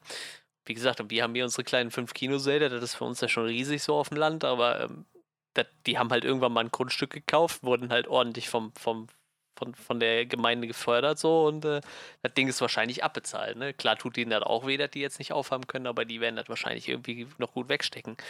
Nur äh, wenn dann halt irgendwann auch keine Filme mehr kommen so oder wie gesagt, den werden trotzdem mit Sicherheit einige Leute einbrechen über den Fakt, dass du es halt auch streamen kannst. Ne? Ich meine, klar, bei uns in Deutschland ist ja noch nicht ganz sicher. äh, wahrsch- Wahrscheinlich ist es ja wahrscheinlich, dass Sky als Partner da irgendwie mit einspringt bei HBO Max, aber irgendwo werden wir die Filme damit Sicherheit auch im, im, im VOD zu sehen bekommen. Ne? Und dann ist halt die Frage, wie krass das die Kinos, äh, die Kinokassen einbrechen lässt. Ich muss halt sagen, im Moment habe ich halt auch, wenn Mhm. die Kinos offen haben, noch nicht so das Bedürfnis, dahin zu gehen. So, das wird halt auch noch ein paar Monate so bleiben, denke ich. Nee. Auch wenn ich mir gerne Matrix 4 oder ein Godzilla vs. Kong im Kino angucken würde, so, aber meine Gesundheit geht halt tatsächlich dann auch noch vor, so, ne? Und wie gesagt, ich bin halt irgendwo, irgendwo für mich natürlich froh, dass die Filme jetzt nicht noch weiter verschoben sind und ich mir jetzt angucken, jetzt schon weiß, was so 2021 auf jeden Fall ich zu sehen kriege irgendwie, aber es ist halt die Frage, ob ich dann halt schon wieder ins Kino gehen kann, ne? Und wie gesagt, wie viele Leute halt genauso denken, ob ich, gehe ich jetzt ins Kino, war nicht mal unbedingt der Faulheit geschuldet, irgendwie zu sagen, so, ja, ich kann halt auch auf der Couch sitzen und das gucken, so, sondern eher aus dem Fakt, so, will ich jetzt gerade ins Kino? Ist das so der richtige Weg irgendwie, ne? Oder bleibe ich lieber noch einen Monat zu Hause und warte ab, bis nochmal 50, ich, ich weiß, die hatten heute irgendwo, habe ich die Zahl gehört, 50 Millionen könnten im Dezember produzieren, 50 Millionen Einheiten an, an Impfstoff. Das heißt, heißt 25 Millionen Leute könntest du damit schon impfen. Und ähm, kann man ja dann ausrechnen, ne, dass das dann wahrscheinlich jeden Monat so irgendwo weitergeht irgendwie, ne, dass du dann immer so 50 Millionen Leute impfen kannst. Und dann ist halt so die Frage, ja, ich könnte halt so im April ins Kino gehen, so, ich kann aber noch zwei Monate warten, dann sind halt vielleicht nochmal 50, 50 Millionen Leute mehr geimpft, so, ne. Ist halt so die Frage, Mhm. wie, wie lange zieht man das jetzt und wie, lange machen die Kinos das mit, so, ne. Also ich, mit Sicherheit, wenn ich jetzt wüsste, Godzilla vs. Kong kommt im Februar auf dem Streamingdienst, werde ich den mit Sicherheit auf dem Streamingdienst gucken, so, ne. Auch wenn ich ein leidenschaftlicher Kinogänger bin, so, ne? Aber das ist halt einfach der Situation geschuldet und natürlich dann auch irgendwie die Möglichkeit, dass, dass ich es gucken kann, irgendwie, ne? Ich bin jetzt schon die ganze Ja. Zeit so, meine Freundin, die war halt immer so ein Fan von Hexen, Hexen, also von, von dem alten Film. Und ich weiß nicht, den neuen kriegst du halt mittlerweile auch schon auf, auf diversen äh, VOD-Angeboten, ne? Irgendwie auch so. Ja. Ist bei Sky drin, ja. Na, also das ist ein guter Punkt, den du ansprichst, denn die Frage, wir haben ja noch, wir wissen ja nicht, wie es jetzt in Deutschland Eben. laufen wird, ob diese, dieses Marketing-System auch in Deutschland anschlägt, aber so generell bin ich wahrscheinlich ein bisschen zu pessimistisch, dass ich denke, naja, meistens ziehen, ziehen sie dann nach mit dem System, was da in Amerika gemacht wird, wo halt die Blockbuster herkommen. Ähm, und zum anderen, gerade dieser Hexen Hexen ist, glaube ich, so ein Beispiel dafür. Der Film wurde ja produziert und dann auch direkt auf HBO Max Hm. veröffentlicht. Und ist jetzt bei Sky gelandet. Und Sky ist ja schon seit langem Ja, so der genau. Partner von HBO, also so die ganzen Game of Thrones und Westworld und was weiß ich, ist alles da gelandet. Aber das war halt auf so, auch, ach so, auch die HBO Max Sachen kommen auch zu euch, verstehe. Und ähm, naja, jetzt ist halt die Frage, also könnte das sein, dass HBO Max mit Sky einen Deal abschließt und das so da weitergeht in deren, in der, dieser Richtung? Oder aber, naja, ich finde es auch nicht unvorstellbar, dass HBO Max einfach versuchen wird, weltweit irgendwo Anklang zu finden und sich weltweit zu vermarkten. Es ist halt nichts anderes, als was Disney Plus gemacht hat. Also Disney Plus hat auch in Amerika und Kanada oder was das war, gestartet. Ähm, und ist dann ein halbes Jahr später oder so, glaube ich, dann bei Ja. uns gelandet. Und weltweit halt überall zugänglich. Und ich, also ich sehe kommen, dass das auch so mit HBO Max werden wird. Gerade wenn die im, die wollen ja gerne, glaube ich, schon im, im großen Streaming äh, Spiel irgendwie mitspielen. So da, wo halt Netflix und Disney Plus und Amazon und so sind, halt weltweit auf dem Markt. Nicht wie Hulu oder sowas, die halt nur in Amerika greifbar sind. Also, ja, insofern wird sich zeigen, was passiert. Und ein paar Monate sind noch Zeit bis dahin, aber also ich sehe kommen, dass das in irgendeiner Form auch hier zutreffen wird und auch bei uns das Ganze greifbar sein wird.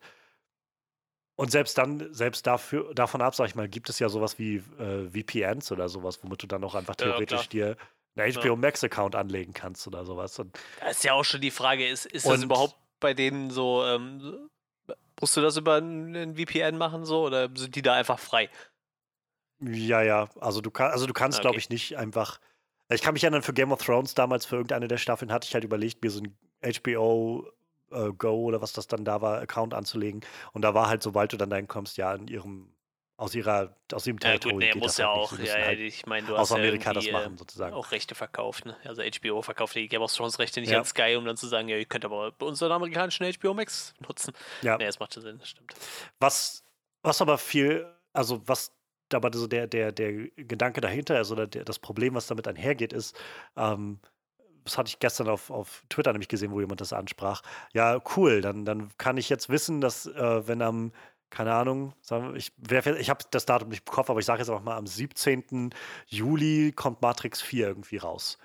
So, dann weiß ich aber, dass ich, wenn ich am 17. Juli abends ins Kino gehe, ich auf jeden Fall schon im, im Netz überall die Spoiler gelesen habe und so weiter und den, den Inhalt lesen konnte von Leuten, die das Ding halt am 17. Um äh, 0 Uhr gestreamt haben, ja. sofort um 0 Uhr Ja. ges gestreamt haben. So. Und geschweige denn, dass du, dass du eine Woche später erst ins Kino gehen kannst oder so, bevor der Diskurs da ist und alles noch, noch schnelllebiger wird irgendwie dahinter und noch, noch rascher abgegrast wird oder so.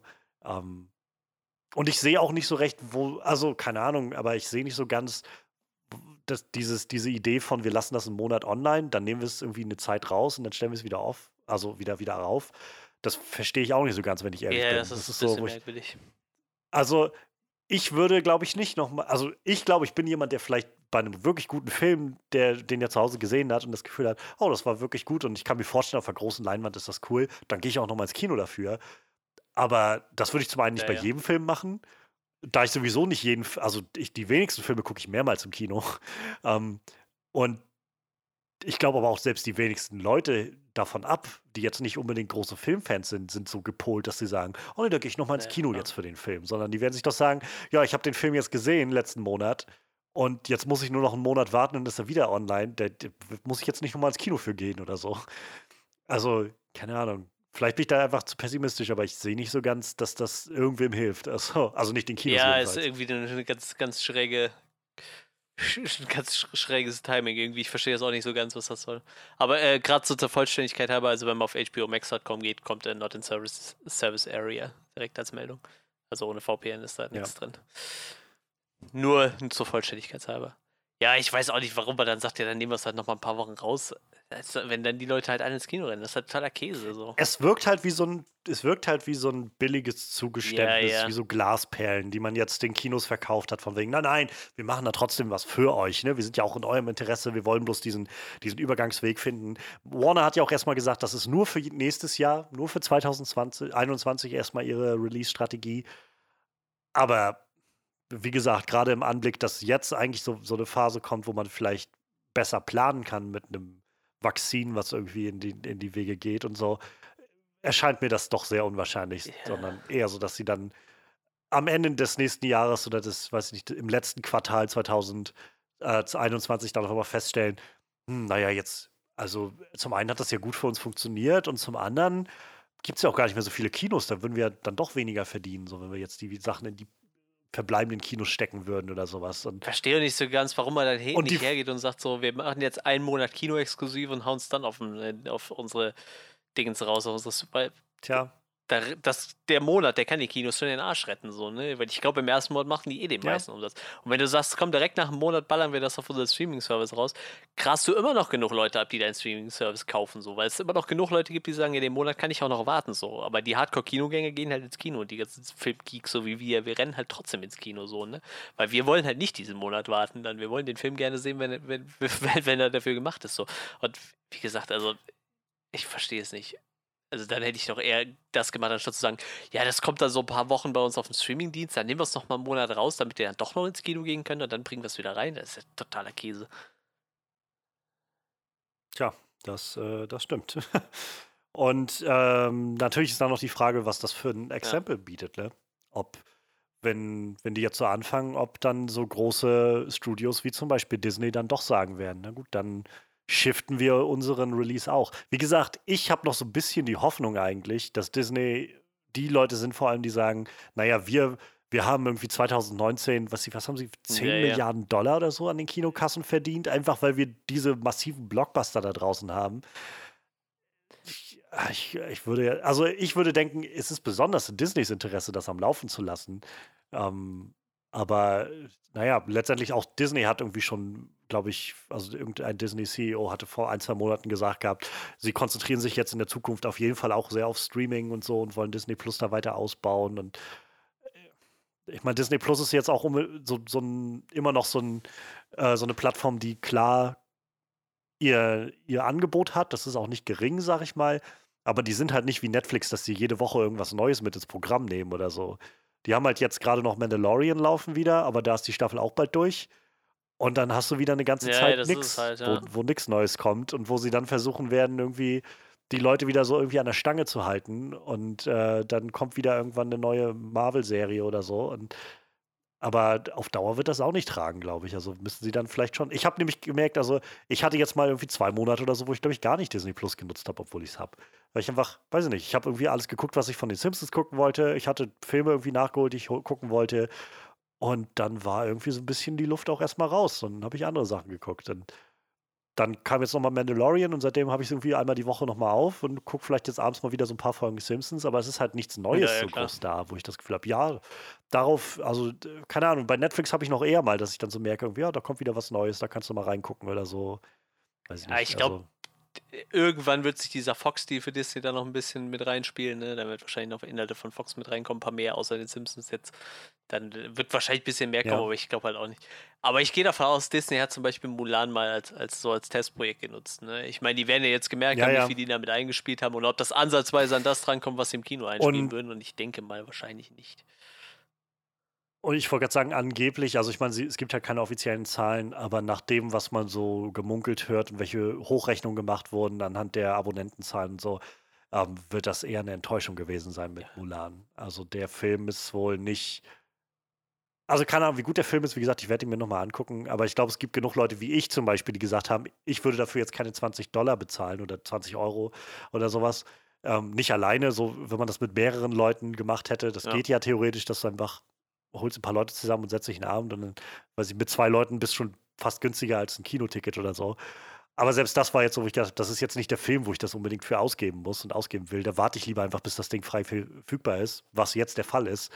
Ähm, da wird es, glaube ich, genug Leute von geben. Und ansonsten gibt es auch, glaube ich, genug Leute, die gesagt haben, ich werde jetzt nicht extra mir einen Disney Plus-Account holen und dann zusätzlich nochmal irgendwie 30 Dollar dafür zahlen oder sowas. Und keine Ahnung, also das ich glaube, das, das System haben sie nicht, hat sich nicht gut das bezahlt halt, gemacht. Ja. Glaube ich nicht. Und mit dem, mit dem Soul zum Beispiel, dem kommenden Disney-Pixar-Film, haben sie das ja nicht gemacht. Da sagen sie ganz offensichtlich, nee, der kommt raus und der ist dann auch gleich online. Ja, also bei Mulan kann man halt nur sehen, 70 Millionen am Box-Office. Also so einen kleinen Kinostart gab es ja dann wohl. Aber ja. Ja, weltweit, glaube ich, war das so. Auch nicht viel beim 200 Millionen Film. Ne? naja. Nee. Ja, kann man nur abwarten, ne? Ja, Ja, da ist, klar, sind einem irgendwie die Hände gebunden. Es gibt, glaube ich, so Plattformen, äh, also jetzt für Deutschland ganz konkret verschiedene Plattformen, denen man, ähm, die sich darum kümmern, irgendwie Kinos zu Mhm. unterstützen, denen man im Prinzip was kaufen kann. Es wird auch immer wieder darauf hingewiesen, wenn ihr das Geld habt, kauft einfach Kinotickets und geht einfach nicht hin. So, Ja, ja, also einfach damit die Kinos irgendwo was haben. So, ich, also ich finde, das ist eine ganz tolle Sache. Ähm, ich weiß aber auch selbst, dass es jetzt einfach gerade in dieser Pandemiezeit vielleicht nicht für Ja, jeden Klar. das, das Stemmbarste ist, noch irgendwie Kinos mitzustützen oder so. Aber nichtsdestotrotz, also sowas ist vielleicht wert in Betracht zu ziehen, wenn man da gerne was machen möchte und machen kann.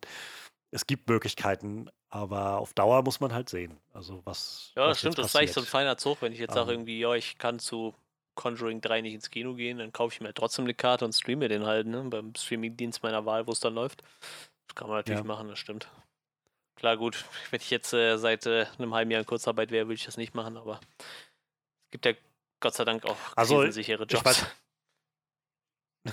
Für, für äh, Conjuring 3 ist es dann vielleicht ein bisschen spät. Ich glaube, es ging mehr so um das aktuelle. ja, ich habe keine. Ahnung, habe Also ich jetzt nur so die Zufall gesagt. zu, ne? aber ich, ja, ja. ja, ja Conjuring ist verstehe schon, wahrscheinlich ich eher so ein. Oktoberfilm sowieso noch dazu, aber war jetzt gerade so der erste oben auf der Liste von, von den Warner Bros. Filmen. Ne? Ja, ja. Ja. Naja, also es, ja, es bleibt nur abzuwarten und ähm, egal was kommt, aber es wird, glaube ich, große Umbrüche geben in der nächsten Zeit, was das angeht. Ähm, das war zu erwarten, aber wenn es dann jetzt doch da ist, ähm, guckt man doch nochmal so ein bisschen Ja. anders, habe ich das Gefühl. ähm, ja, es, ble es, bleibt, es bleibt interessant. Mal schauen. Ähm, dann würde ich sagen, so weit, so gut. Wir sind, ähm, wir sind erstmal durch mit unseren News. Und wir haben jetzt noch einen Klassiker, auf den wir uns stürzen wollen. Denn wir wollen heute reden über Big Trouble in Little China.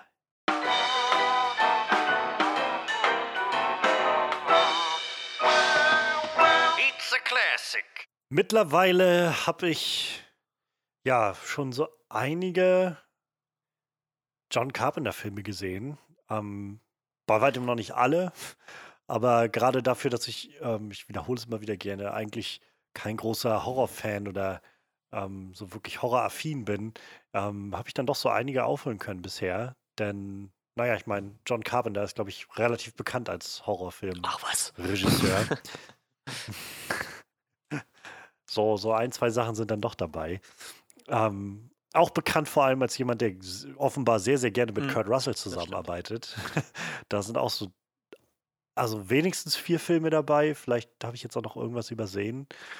Ähm, ja, also auf jeden Fall, da, da ist jemand äh, sehr aktiv gewesen und irgendwie sehr aktiv und hat auch viel Film geschaffen, das weitere Dinge beeinflusst hat. Und ja, ähm, jetzt konnte ich feststellen, also wir hatten überlegt, was wir machen wollen diese Woche und ähm, wir hatten ja noch so ein bisschen eine Liste, aber so nur beim kurzen Aufschlagen oder Aufmachen von Netflix sah ich, dass äh, Big Trouble in Little China bei Netflix gelandet ist. Und Big Trouble in Little China ist so ein Film, der schon seit, also schon lange jetzt auf meiner Watchlist ist von Sachen, die ich eigentlich gerne mal sehen möchte. Und auch ziemlich weit oben seitdem. Aber den gab es in den letzten Jahren nirgendwo so wirklich im Stream zu greifen. Und deshalb war der immer so, ja, irgendwann mal. Und dann habe ich ihn gesehen und dachte so, ach, weißt du was, wenn ich jetzt dann dann, äh, wann dann? Und dann habe ich Manuel gefragt und Manuel meinte, ja klar, machen wir. Und äh, ja, dann habe ich jetzt mich hingesetzt und Big Trouble in Little China endlich mal geschaut. Und äh, ich, ja, ich bin ganz froh, dass wir heute ein bisschen drüber reden können. Denn, ähm, und da so ein bisschen auch die Frage in den Raum stellen können, ob das Ganze so ein bisschen Klassiker ist oder nicht. Ich denke mal, wir machen das als so Hm, eine ja. Klassiker-Review, oder? Ähm, ja, der Film ist von 86. Ähm, die an dem Zeitpunkt, wenn ich das richtig sehe, dritte Zusammenarbeit mit äh, Kurt Russell nach ähm, Escape from New York, der im Deutschen Mhm. die Klapperschlange heißt. Und der Typ hat ein Tattoo Ähm, von einer dann- Cobra, glaube ich, ne? Das ist gar keine Klapperschlange. Ja, Ach so. Okay. Ja, Ich hab das auch nur so ein einem oder Tri- zweimal auf irgendeiner gesehen, schon Trivia-Seite mal gelesen, dass der Film die Klapperschlange heißt, der Typ hat dann irgendwie Cobra-Tattoo oder so. Auch so ein Film, der, glaube ich, in der weit entfernten Zukunft von 1987 Ja, ja, oder so ja. spielt oder ein- 91 oder so. ähm, genau, die Klapperschlange. Dann gleich auch im darauffolgenden Jahr 82 The Thing, einer meiner absoluten Lieblingsfilme ähm, Ja. und wahrscheinlich so einer der ja wahrscheinlich besten Horrorfilme, die es so gibt. Ähm, bestes Remake wahrscheinlich, was es gibt. Und dann, ja, dann hat, ähm, hat Carpenter dazwischen noch Christine gemacht und Starman und dann 86 kam Big Trouble in Little China. Und ich wusste, dass Big Trouble in Little China so ein bisschen, also so, so ein bisschen Kultstatus hat für so 80er-Filme. Ähm, Gerade auch als so ein, so ein bisschen Fantasy angehauchter Film, das war, was ich davon wusste. Und ähm, ja, dass das Ganze halt so ein bisschen weniger diese Hardcore, was ist Hardcore, aber so weniger diese Horrorschiene fahren würde, wie jetzt, weiß ich, The Thing oder sowas. Oder The Fog und halt auch nicht so diese ernste Nummer aufmacht, wie halt The Thing oder ähm, Escape from New York, sondern eben so ein bisschen mehr mit Augenzwinkern sein soll. Und deshalb war ich irgendwie schon doch sehr gespannt, was das Ganze bringen würde. Ähm, und ja, ich bin ganz froh, den jetzt heute gesehen zu haben. Wie, wie hat, hattest du Big Trouble in Little China schon gesehen? Ja, gehabt? so vor 20 Jahren oder so gewiss. Ich hatte den auch anders in Erinnerung. Ich muss sagen, so im Nachhinein muss ich schon sagen, das ist schon ziemlich krasser 80er-Trash. So. so hatte ich den auf jeden Fall nicht in Erinnerung, wenn ich ehrlich bin. Boah, wenn ich mir gerade dieses, dieses Poster, dieses amerikanische äh, Kinoposter nochmal angucke, so, das trifft halt ziemlich gut. Das, der Film ist halt schon echt pure 80er-Trash. So. also ich kann schon verstehen, warum der Film auf jeden Fall ein Kult- Kultfilm geworden ist. So, das auf jeden Fall. Ist Ja, halt so ja, irgendwie, B-Movie, ja, ne? So, voll, auf halt jeden Fall sehr- so. Ich- Wie gesagt, ich dachte halt auch, dass, boah, das, das war so ein krasser Martial Arts Film und so. Und der Film hat auch coole Martial Arts Szenen, aber so rundherum ist das halt schon echt ein sehr trashiger Movie, so. Ich glaube, und auch mit, mit dem unfähigsten Hauptcharakter, den es gibt, so irgendwie. So Rückblick betrachtet hat, Ja, das komm- crazy. Kommen so. wir dann nachher bestimmt noch drauf zu Also ich habe sprechen. den auf jeden Fall ein bisschen Ähm, anders in Erinnerung gehabt, auf jeden Fall. So, ich hatte irgendwie so in Erinnerung, dass es einer von diesen coolen, so Kurt Russell, so eine coole Saufilme irgendwie, ne, wo, wo man den halt so drin kennt, aber das Ja. halt, geht dann schon in eine andere Richtung irgendwie. Ja, also ich habe den auf jeden Fall mal gesehen, aber wie gesagt, das ist bestimmt 20 Jahre her, da war ich auch relativ klein so, ne? Aber ich meine, der kam ja damals auch im Fernsehen rauf und runter so und ich kann, also an viele Sachen konnte ich mich halt noch erinnern so und äh, äh, zu- zum Beispiel dann an, äh, wie, wie halt, äh, warte, er heißt, er heißt Lopan. Lopan ist der Bösewicht, ne? Der böse Zauberer. Er, also äh, wie- Mhm. wie, wie Lopan aussah, konnte ich mich halt noch dran erinnern und äh, ich habe mich dann auch mal wieder gefreut. Ich weiß nicht, wie der heißt, aber diesen, diesen Schauspieler mit der extrem hohen Stirn und diesem Mongolenbart, der sieht halt immer so aus. So. Der spielt halt auch in, in äh, Bill und Ted. Der ähm, Action gespielt hat? Ah, warte, oder warte, ich sag dir gleich, wie der heißt. Ah, El, El Leong, ich glaube, das ist der sogar schon. Der hat auch unter anderem in Bill und Teds verrückte Reise durch die Zeit den, äh, den, den, den, äh, wie heißt der Hundenkönig? Attila. Attila? Ja, den gespielt. Ja. Ist ja, einfach ja. So, so ein Dude, der hat halt oben keine Haare mehr. Weißt du, der hat halt lange Haare und dann immer diesen, in den Filmen diesen klischeehaften Mongolenbart, so. Ist so nur so ein Schnurrbart, der so nach unten hängt, so. Und der spielt da halt auch nur in diesen Martial Arts Szenen mit. Ich glaube, er hat so zwei, drei Auftritte, aber zu der Zeit, so gerade in den 80ern, hat er gefühlt in jedem asiatisch angehauchten Martial Arts Film mitgespielt. Und der, der, der jetzt ist halt so rein optisch ist halt super. Ich weiß nicht, äh, wenn du den siehst, den erkennst du halt immer direkt wieder, weil der halt so ein sehr, sehr abgefahrenes Aussehen hat. Wie gesagt, mit so einer extrem hohen Stirn, mit langen Haaren. Also der hat, wie gesagt, vorne keine Haare mehr und dann immer so, so diesen, diesen langen Schnorres, die so runterhängt und so. Also, Äh, Wie heißt der Schauspieler? Leong. Albert Leong. Ah. Ach, der! Ja, Wenn du den weiß, siehst, wen ne, so-. Ja, ja, ja, ja, Wie doch. gesagt, der Ja, Zeit, ja.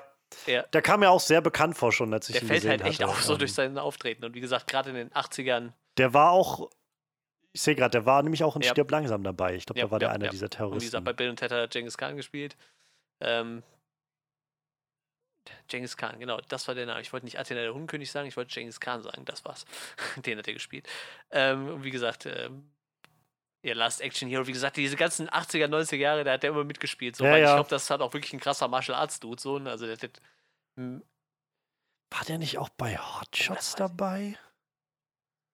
Mir ist halt also Hot das Shots, ja, Gesicht, als ob das zwei. am Anfang von dem einen Hot Shots-Film, genau, wo, wo, wo Charlie Sheen nämlich gegen ihn in diesem Ringkampf da irgendwie ist. Und dann, dann, äh, dann irgendwas, ich weiß gar nicht, ob, ich glaube, Charlie Sheen dreht irgendwie an seinen Nippeln oder an seinen Ohren oder sowas und dann äh, kickt er ihm irgendwie in, in die Eier und dann spuckt er einfach mal so zwei Walnüsse aus und sagt dann so, du Gewinner! Und dann fällt er um. Deshalb, ja, der kam mir nämlich bekannt auch sehr, ja, der, du hast total recht. Der Ja, ja, ist ein sehr schon. bekanntes Gesicht Ja, ja. aus dieser Zeit. Und wie gesagt, halt auch ein ganz krasser Martial Arts Dude. Ne? Ich sehe gerade, der kann äh, Kung Fu, Taekwondo, Jiu-Jitsu und Kali. Kali sagt mir noch nicht mal was. Ah, ist äh, Stockkampfkunst. Also es ist schon, schon ein krasser Dude, aber wie gesagt, gerade in den 80ern so vollkommen überbesetzt so. Und immer nur so, so kleinere Rollen, aber wie Mhm. gesagt, dadurch, dass er halt so, so ein prägnantes Auftreten hat, erkennt man den halt immer super, super gut so. Und ich, irgendwie freue ich mich immer, wenn ich den sehe, so irgendwie, weil das so, so in den 80ern ist das so, so der, der Punkt, so, wo ich so sage, okay, das ist so, so ein Martial Arts Film aus den 80ern, so, da muss der Typ mitspielen, so. Wie gesagt, ich mag den sehr gerne. Ich konnte mich, also äh, ich hatte den äh, Victor Wong, heißt der Schauspieler, der den Action gespielt hat. Ja, Der kam mir halt auch super bekannt vor und jetzt hatte ich auch nochmal geguckt. Also mir war auch noch so, der war in diesem, äh, in diesem Eddie Murphy-Film dabei, ähm, auf der Suche nach dem goldenen Kind. Daran konnte ich mich noch erinnern, ähm, so ganz, ganz vage. Und ansonsten, der war in Three diesen Ninjas, ganzen ja, ja, genau. Three Ninjas-Filmen. Ja. Da spielt er quasi den dabei. Meister von denen. Ich ne? habe keine Ahnung, Ja, genau. eher den Großvater. Ich habe absolut keine, keinen Gedanken mehr gehabt, wie viele Filme es davon gab. Ja, ich kenne ja, also so den einige. ersten und den äh, Three Ninjas Kickback, den kenne ich halt auch noch. Den danach habe ich nicht mehr gesehen. Aber ich sehe auch gerade, er hat auch bei Tremors mitgespielt. Auch ein Kultfilm. Ja, das stimmt. Der ist halt auch so ein sehr, sehr, sehr bekannter Schauspieler aus, aus, der, äh, aus, aus, aus den Jahren irgendwie. Das stimmt. Das war, glaube ich, die Zeit, wo, wo du in Amerika nur so eine Handvoll Schauspieler hattest, die du, glaube ich, besetzt hast irgendwie. Das ich meine, heutzutage Ja, wird man halt ja, hergehen und wird sich dann noch irgendwelche asiatische, also Schauspieler aus Asien rüberholen nach Amerika. So, ich glaube, hier das sind alles so in Amerika geborene asiatische Schauspieler, so irgendwie, ne? Was man halt so in den 80er gemacht hat. So, das halt quasi das genommen, was halt schon da war. So, das nicht. Ich glaube auch hier Mhm. den einen von den, von den, äh, von den drei Elementarzauberern da, ich, ich weiß gerade nicht mehr welcher. Ich glaube, es war der, der, der Thunder-Typ oder so, den kann ich auch irgendwo her. Also so ein paar sind halt immer dabei, die man halt schon ein paar Mal gesehen hat irgendwie. ich habe hier gerade mal die Seite aufgemacht von James Hong, der den äh, Ja, der- Lopan gespielt Ja, hat. ja. Der ist auch bekannter Schauspieler, der auch noch mega aktiv ist. Und ähm, ich scroll hier gerade mal so ein bisschen durch. Also, und wenn du so guckst, die ganzen Namen äh, von seinen Figuren, das ist aber alles so, oh, so klischeehaft irgendwie. Das ist so Kim, äh, Ken, Choi, Ho Chang. Und dann ist, kommen hier so eine ganze Reihe irgendwie von einfach immer Mr. Zhang, Mr. Pink, ähm, Po, Mr. Lee, Dr. Zin. So ist- Ich habe gerade So jetzt ganz, auch schon ja, lo locker viermal irgendeinen Charakter gefunden, der. Wong heißt, den er gespielt hat. Nochmal Wong. Hm. Äh, Ja, also ja, auf jeden Fall so ein, so ein Stell dich ein, glaube ich, von so Ja. Charakterschauspielern aus der Zeit, die teilweise auch bis heute noch aktiv sind. Ähm, Kim Cattrall ist auch bekannte Schauspielerin, ähm, die, Nachher bei Sex in the City, die ne? glaube ich, dann mit ja, Sex in the City vor allem, ähm, glaube ich, groß dann erfolgreich war oder, oder jedenfalls groß bekannt war. Den habe ich mal im Kino gesehen, den Sex in the City-Film. Da waren wir gerade auf Klassenfahrt in Dresden, als der kam und irgendwie hatten Kumpel und ich uns dazu hinreißen lassen, mit so einer Gruppe von, von Leuten mitzugehen und den zu gucken. Das war das Langweiligste, was ich je im Kino gesehen habe. Ähm, aber ich meine, ich war auch ein pubertierender Teenager, also keine Ahnung, wie, wie aussagekräftig das ist. ja, ähm, das ist so einmal die Besetzung davon. Wie gesagt, John Carpenter inszeniert das Ganze. Merkt man auch, finde ich, an vielen Stellen. Also von den Sachen, die ich von Carpenter gesehen habe und gerade auch immer mit The Thing so im Hinterkopf, ähm, ist so einiges davon schon da. Aber es hat auch all, alles ein bisschen anderen Ton und eine andere Ausrichtung. Und ähm, ja, man, that's a fucking weird movie. So, also, ich habe den angemacht und so nach 15 Minuten dachte ich so, heilige Scheiße, ich bin 15 Minuten drin und hier taucht, also hier auf einmal sind hier Leute aus dem Sturm und hier es tobt irgendwie ein Bandenkrieg und, und also alles auf einmal irgendwie. Und ich dachte so, holy shit, das ist alles so weird. Aber ich finde es Ja, gerade das echt ist, geil. das, der ganze Film ist dann so richtig pure Trash. Du hast da wirklich alles drin, was so in den 80ern irgendwie wichtig war. So, so Prügelszenen, du hast halt so, so diesen Macho-Dude, so. Aber dann halt wieder nicht diesen Macho-Dude, der so, weiß ich nicht, all, alles kann, sondern so ein der im Endeffekt so von einem Fehlschlag in den nächsten stolpert und irgendwie nur so aus Zufall irgendwelche Sachen auf die Kette kriegt. So, er das erste Mal einen Typ abknallt mit seiner Pistole, wusste er überhaupt nicht, wie die Pistole funktioniert. So, und schießt so, guckt so total geschockt so. Wow, wow, so hat gerade einen abgeknallt irgendwie. Ja. es, ja, es ist halt einfach echt eine Menge in dem Film. So, es passiert echt so viel. Es ist so viel Input an auch so kreativen Kram und so. Und also ich, ich freue mich, dass wir gleich ein bisschen drauf eingehen können. Ähm, so, ich, keine Ahnung, also ich habe das jetzt echt genossen. So, ich, ähm, ich, bin- ich bin auch noch so ein bisschen überfordert, glaube ich, von dem Film. Es gab auch einfach dann so Parts, wo ich einfach ein bisschen so, what is happening, ähm, das Gefühl hatte. Ähm, aber ja, also ich fand, das war schon ein ziemlich, ziemlich nices Ding. So gerade als so ein abgedrehter Sci-Fi-Fantasy-Beitrag irgendwie. Habe hab, ich, also sowas, wo ich das Gefühl habe, ja, es ist halt so ein bisschen, also es ist halt schon sehr gezielt auf so B-Movie angelegt. Das spürt man halt so, das soll halt genauso sein. Schon in den Dialogen ist das so spürbar. Aber ähm, ich, ich finde es ein bisschen schade, dass diese Art von Film, glaube ich, nicht mehr so gemacht wird. So Nee, wirklich. we- we- heu- heutzutage sind halt so B-Movies ja in eine andere Richtung. Ne?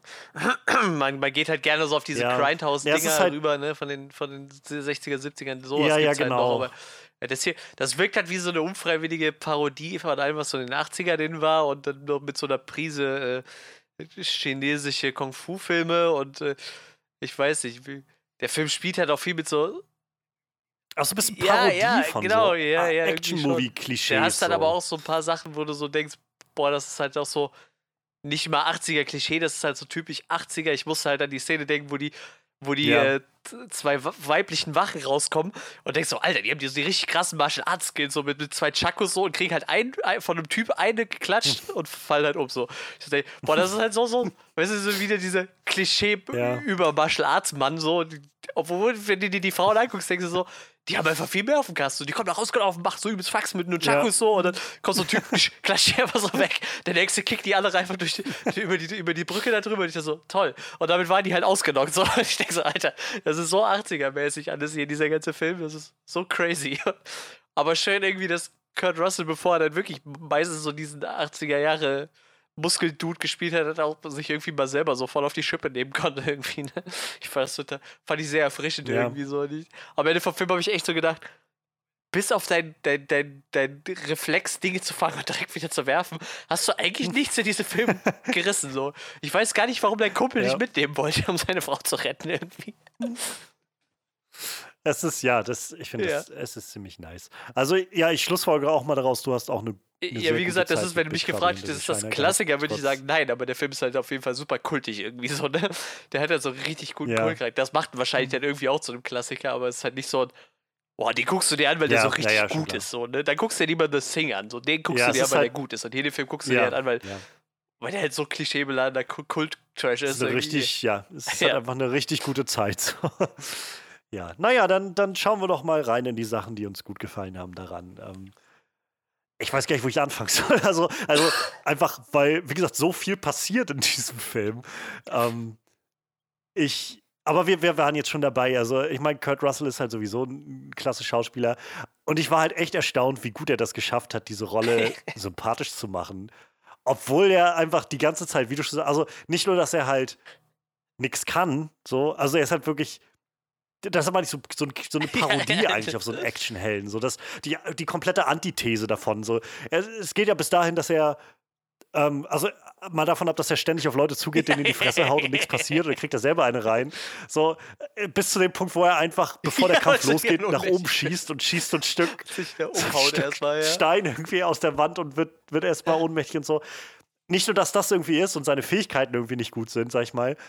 Er haut, er macht die ganze Zeit auf dicke Hose, so die ganze Zeit immer so von, mir, nein, nee, ich kümmere mich mal darum. Und obwohl so klar ist, dass er halt jenseits seiner Fähigkeiten ist, jenseits von allem, was er überhaupt versteht, ist, die ganze Zeit ist er derjenige, der sagt, Moment, Moment, erklär mir das nochmal so. Und, und da war immer je, jedes Mal wieder so ein, nein, nein, komm, ich, ich mach jetzt mit, ich komme ich komm mit. Er ist, er ist halt ein Gambler, ja, so du nimmst am die Anfang kleine kurz ich gezeigt. nehme die große. Knallt halt erstmal zufällig einen ab damit. so. Er, ist halt, er ist halt ein guter, Ja. guter Spieler und guter Poser, aber das war es halt auch. Und ich glaube, es wäre sehr leicht gewesen, dass das Ja, unglaublich ja. unsympathisch rüberkommt. So dieses auf dicke Hose machen. Und eigentlich hat er jetzt kaum Qualitäten dahinter so groß noch. Aber es, es, es macht Spaß, ihm zuzugucken, einfach. Auch bei seinem ständigen Scheitern, was er da durchmacht und so. Es ist, ich, wie ich lachen musste, einfach in diesem finalen Kampf, wo irgendwie der, der in diesem Untergrund, die, die, die, dieser Halle, irgendwie der Zeremonienhalle oder was das ist, er da der Kampf tobt. Und, und er, und er, der eine Typ kommt mit einem Schwert auf ihn zu und er sticht ihm dann so mit dem Messer aus seinem Bein irgendwie in die Brust und kann dann danach nicht aufstehen, weil dieses Gewicht von irgendwie, keine Ahnung, 100 Kilo oder so da auf ihm wiegt und er nur dann einfach, du siehst so, wie der ganze Kampf tobt und alle irgendwie seinen, sein Wang, Kumpel, der der, Wang, der äh, Wang, der halt einfach, die, der ja, der, der so, der, das Klischee des Natural Artists ist irgendwie und die Ro Luftwärtsrollen macht und in der Luft mit einem anderen im Schwert kämpft und so und dann siehst du irgendwie, wie die andere mit, mit äh, dem Bösen irgendwie um Lo Pan irgendwie umher eiern und der äh, Ek Chen ist auch da und wirft irgendwie seine Rauchkugeln und immer wieder geht es dann zurück zu ihm und er ist immer noch da zu tun mit diesem toten Typen, der da so auf ein ihm und hockt aber, äh, und versucht irgendwie so das hin und her. Das ist herrlich. Also da, das fand ich, und ich fand es toll, dass der Film sich darauf gestützt hat, zu sagen, das ist einfach ein Typ, der am Anfang wirkt wie dieser klassische Actionheld. Gerade auch, weil es Ja, diese ja, Reflexszene ja. noch gibt und du das Gefühl bekommst, oh Mann, das ist ein Typ, der hat ordentlich was drauf. Und dann kommt aber irgendwann relativ schnell raus, so, er glaubt halt, er ist ein richtig äh, krasser Hund, so der, der absolut geile Hecht, aber nee, jedes Mal, wenn er irgendwas machen will, Und geht das nach hinten los. Und auch, ich musste so lachen, als sie dann es geschafft haben, rauszukommen und abzuhauen und in diesem Bus sitzen und so ein, ja, wir haben es geschafft. Und wo ist, äh, wie hieß sie, Maido, glaube ich, oder so, die, die, äh, die grünäugige, äh, Mai, Ja, Miao Miao, Ying, ja. Miao Ying, so hieß sie, genau. Wie ist, wo, wo ist Miao Ying? Die ist noch drin. Warte mal, und wo ist Gracie? Die ist auch noch drin, so. Oh, verdammt. Das ist her herrlich, einfach Ja, herrlich. das ist, also. also, es ist schon, es ist schon crazy Klisch- klischeebeladen. Aber wie gesagt, und das Geilste ist, der, der, der, eigentlich der, der, der, der krasse Hecht ist, wie der, der Wang, das ist der, der so sagt, ey, bitte, bitte, kannst du mir helfen? Ich schaff das alleine. Die müssen nachdenken, Alter, du hast die Scheiße Ja. auch alleine gerockt. So. Du hast quasi die Zauberer immer alleine platt gemacht, so, wenn man ehrlich ist, irgendwie. Das ist schon so super. Ich glaube, das war so ein bisschen seine Arc, dass er lernen musste, Ja, auf sich selbst zu wahrscheinlich, vertrauen. wahrscheinlich. Sowas, keine Ahnung. Aber ich, boah, was habe ich gelacht. Und, aber das- das wird halt auch von, von so Set-Designs dann unterstrichen. So, du hast halt so diese, diese die asiatischen Ja. Settings, so, so, weiß ich nicht, wahrscheinlich wie es in Chinatown vielleicht in so einem China-Restaurant halt aussieht. Ne? Aber dann kommst du halt unten in diese Zeremonienhalle und das ist halt einfach so eine, so eine Neon-Arcade-Halle, wo du so denkst, Alter, wie, wieso, wieso haben diese Buddha-mäßigen Statuen alle Neonröhren drum und so? Wieso leuchtet hier alles bunt? Ein riesiger Neon-Totenkopf, der an der Wand hängt und sich öffnet und schließt und so. Also, ich glaube, das ist halt das Ding. Man Ah. muss, glaube ich, in den ersten 10, 15 Minuten entscheiden, ob man sich darauf einlässt, was dieser Film macht oder nicht. Und ich kann super verstehen, dass man den guckt und denkt, boah, ich, ich halte das nicht aus. So. Ähm, Also allein schon die Dialoge sind halt am Anfang schon so stumpf an so vielen Stellen.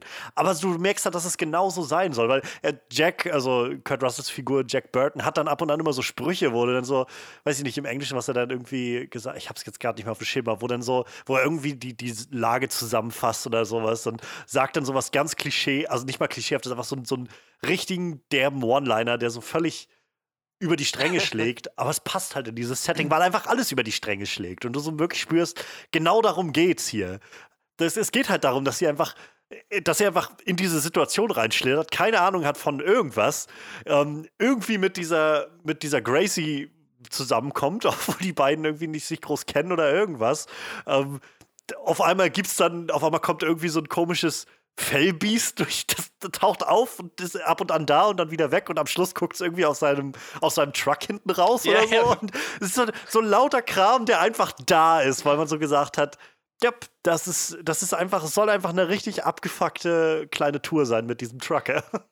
Und keine Ahnung, ich finde das schön, dass, es, dass, es, dass das gemacht wird, dass auch mal gesagt wird, ja, weißt du was, scheiß auf die, weiß ich nicht, auf die Konvention des guten Geschmacks oder so, auf dieses, das ist jetzt, wir müssen einen, in Anführungszeichen, den, den guten Film machen, sondern nee, wir machen einfach den richtig coolen Kram, den wir gerne sehen wollen, mit allen Überdrehtheiten, die es hat. Und wenn irgendwann ein Typ sich auf einmal aus dem Nichts aufbläht und platzt, Ja, dann ist das dieser so. fliegende Kopf. Der dann irgendwie. Ja, ja. Was war der nochmal? Der, so, der, so, der Spion quasi von, von dem, von dem irgendwie, irgendwie sowas. Ja, ja. Also, und vor allem, was man halt echt nicht sagen kann. So, wenn wir, weiß ich nicht, wenn der Regisseur jetzt Uwe Boll gewesen wäre, ne, dann hätte man jetzt sagen können, okay, der, der, der Typ, der kann halt einfach nicht anders, das ist halt nur Trash so. Aber da, stehen halt nur gestandene Leute aus Hollywood hinter so, ne? So, wie gesagt, John Carpenter hat ein Jahr hat er irgendwie davor noch The Sing gemacht oder so, wo du so denkst, das ist einer der, der besten Filme überhaupt. Und dann kommen die halt mit sowas um die Ecke, wo, wo du halt einfach merkst, so, die, die wollten nicht schlechten, also die, die, die wollten absichtlich so, einen- so einen trashigen Film machen und der, Film ist nicht trashig geworden, weil da irgendwie Leute ihr Handwerk nicht verstanden haben, sondern der Film ist so trashig geworden, weil Leute ihr Handwerk verstehen und gesagt haben, wir wollen genau so einen Film machen. Ja. So. Weil wie gesagt, auch so Ja, Kurt Russell und so, das Halt ist so alles ein- da schon irgendwie, da hatte Kurt Russell auch seine, seine Klapperschlange schon durch und hatte da irgendwie seinen Ruf als Actiondarsteller schon und, Und- da kommt halt sowas. Und ich finde halt, Kurt Russell ist halt der Schauspieler aus dieser ganzen Truppe, der ist noch, vielleicht noch mit dem, äh, mit dem James Hong und Victor Wong, also die beiden, die einmal Lo Pan und dann Ek Chen spielen. Die, diese drei, glaube ich, sind die Schauspieler, die am besten einfangen, was dieser Film sein will. So dieses, zum einen, weiß ich nicht, diese coole und mystische Aura irgendwie ausstrahlen und zum anderen aber eben total sich reinlehnen, dass das halt so überdreht ist und dass es nicht ernst zu nehmen ist, was da passiert und was sie sagen. Und wenn dann Jack Burton auftaucht und sagt irgendwie, keine Ahnung, ähm, na, wie der alte Jack immer sagt oder sowas und, und dann irgend so einen Spruch abliefert oder so, ähm, dann, dann, dann passt das ins Bild so ganz gut. Und genau wie mit Lo Pang irgendwie auch als den Bösen. Ich habe das, ich habe den irgendwie sehr gefeiert irgendwie als in dieser Rolle. Ich fand das sehr abgedreht irgendwie, wie der unterwegs war. Auch gerade ab und an wieder. Es ist einfach so, durch- es ist so, so abstrus irgendwie. Dann am Anfang steht er da als Geist irgendwie rum und dann irgendwann kommt er einfach mal völlig Ja, ja. uralt da rein, auf seinem Rollstuhl reingerollt und fängt an, da irgendwelche Reden zu schwingen. Aber auch super interessant und, und, und unterhaltsam irgendwie. Gerade in dieser Kombination mit Jack Burton. Und äh, er hat mich da, in dies, als er im Rollstuhl war, so uralt, hat er mich irgendwie ab und an an äh, Geoffrey Rush Performance von ja, äh, Barbosa aus den Pirates of the Caribbean Filmen erinnert. So in der Art und Weise, wie er geredet hat und so die, manchmal so manisch geguckt hat oder sowas. Ähm, und der Victor Wong halt auch, der, der diese mystische Energie irgendwie so einfängt und so dieses, ja, er bringt halt irgendwie so ein bisschen diese, diese Gravitas, aber gleichzeitig auch dieses völlige, ja, es ist halt ein, ein absolut abgedrehtes Märchen, was hier passiert.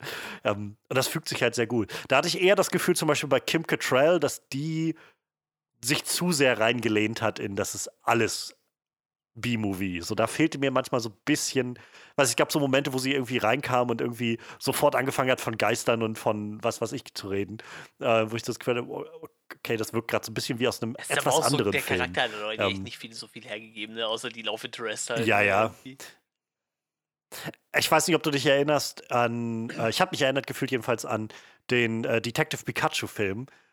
War ha, für mich so ähnlich mit der, mit dieser Reporterin ja, oder, ja, oder. Detektivin oder was sie war. Die, weil das auch so, die war, die hat ihre Sache gut gemacht, aber die Performance, die sie hatte, fühlte sich an wie aus einem bisschen anderen Film. So wie, so, so, sie kommt rein und sie, sie spielt in einem Film, der irgendwie so 10% mehr Ja. comichaft oder was weiß ich ist oder, oder mehr, also in Detective Pikachu war es mehr so Noir-Style irgendwie und in diesem Fall war es jetzt so, Kim Cattrall hatte ich mal das Gefühl, so 10% noch mehr plump, Ja. äh, plumper B-Movie so als das, was die anderen bringen. Da kommt halt dieses, diese gute Balance bei dem anderen, bei den anderen rein von wir haben diese B-Movie-Qualitäten und nehmen das alles nicht zu ernst, aber bringen halt trotzdem die richtige, das richtige Gewicht dazu, in die, in die Performance, die wir haben.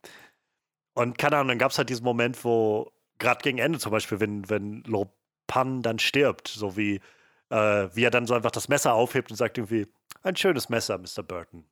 Ähm, auf Wiedersehen oder irgendwie sowas sagt er dann. Aber alle, allein dieser Satz hatte irgendwie genug so Ja. Ernsthaftigkeit drin und war tr trotzdem so drüber, dass es so direkt in dieses Setting passt. Und dann halt er das Messer wirft und Jack das Messer fängt und zurückwirft. So, das passt halt einfach richtig gut. So. Vor allem, wenn ich so drüber nachdenke, ne?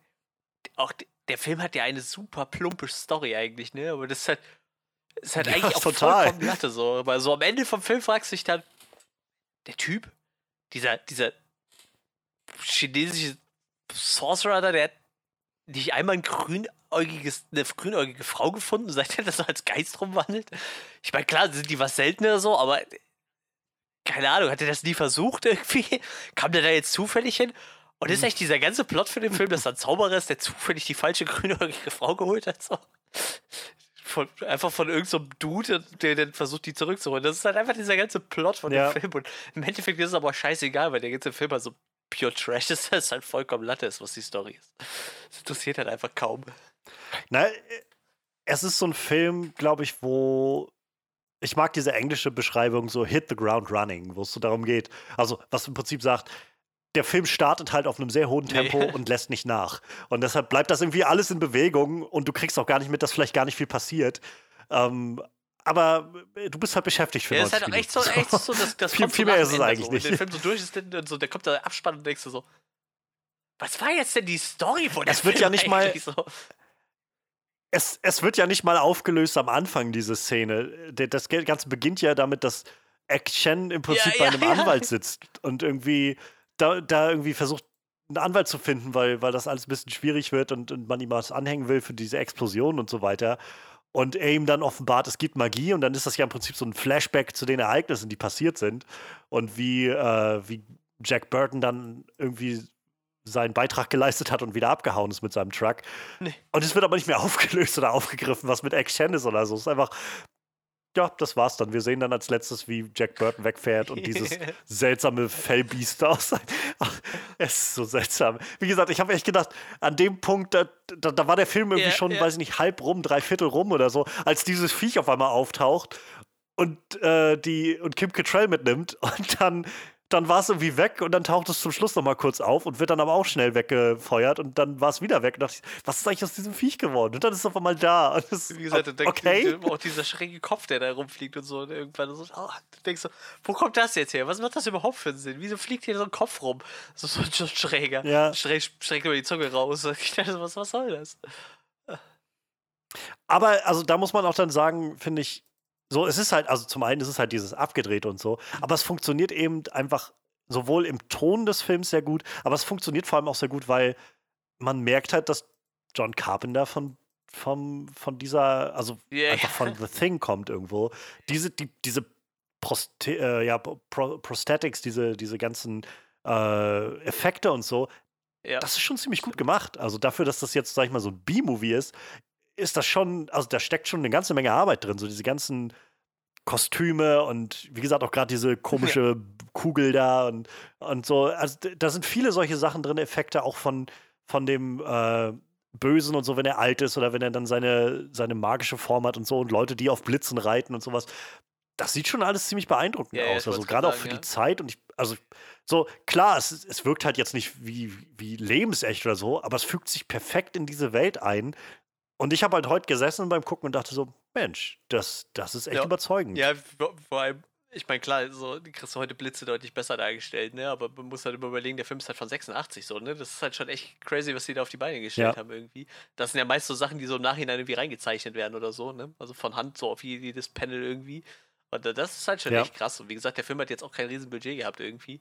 Und wie gesagt, äh, ich sag mal so Prosthetics, die, die altern ja eh deutlich besser irgendwie gefühlt, ne? Also ich meine, Jurassic Park ist meiner Meinung nach immer noch das beste Beispiel, so was man mit, mit Animatronics machen kann. Ne? Ja. Äh, klar, irgendwie verbessert sich auch da die Technik wahrscheinlich. Heutzutage hätte sich dieser schräge Kopf wahrscheinlich ein bisschen schöner bewegt. Irgendwie wäre wahrscheinlich jetzt ein cooler Animatronics-Kopf gewesen, aber so, so vom, vom optischen her wird der wahrscheinlich heute noch genauso aussehen, ne? Und also nicht nur, dass das halt zum einen sehr gut funktioniert, also die, diese, diese, die, die Kunst, sag ich mal, hinter diesen äh, ganzen Effekten und so ist halt wirklich gut auf einem hohen Niveau, finde ich, in dem Film.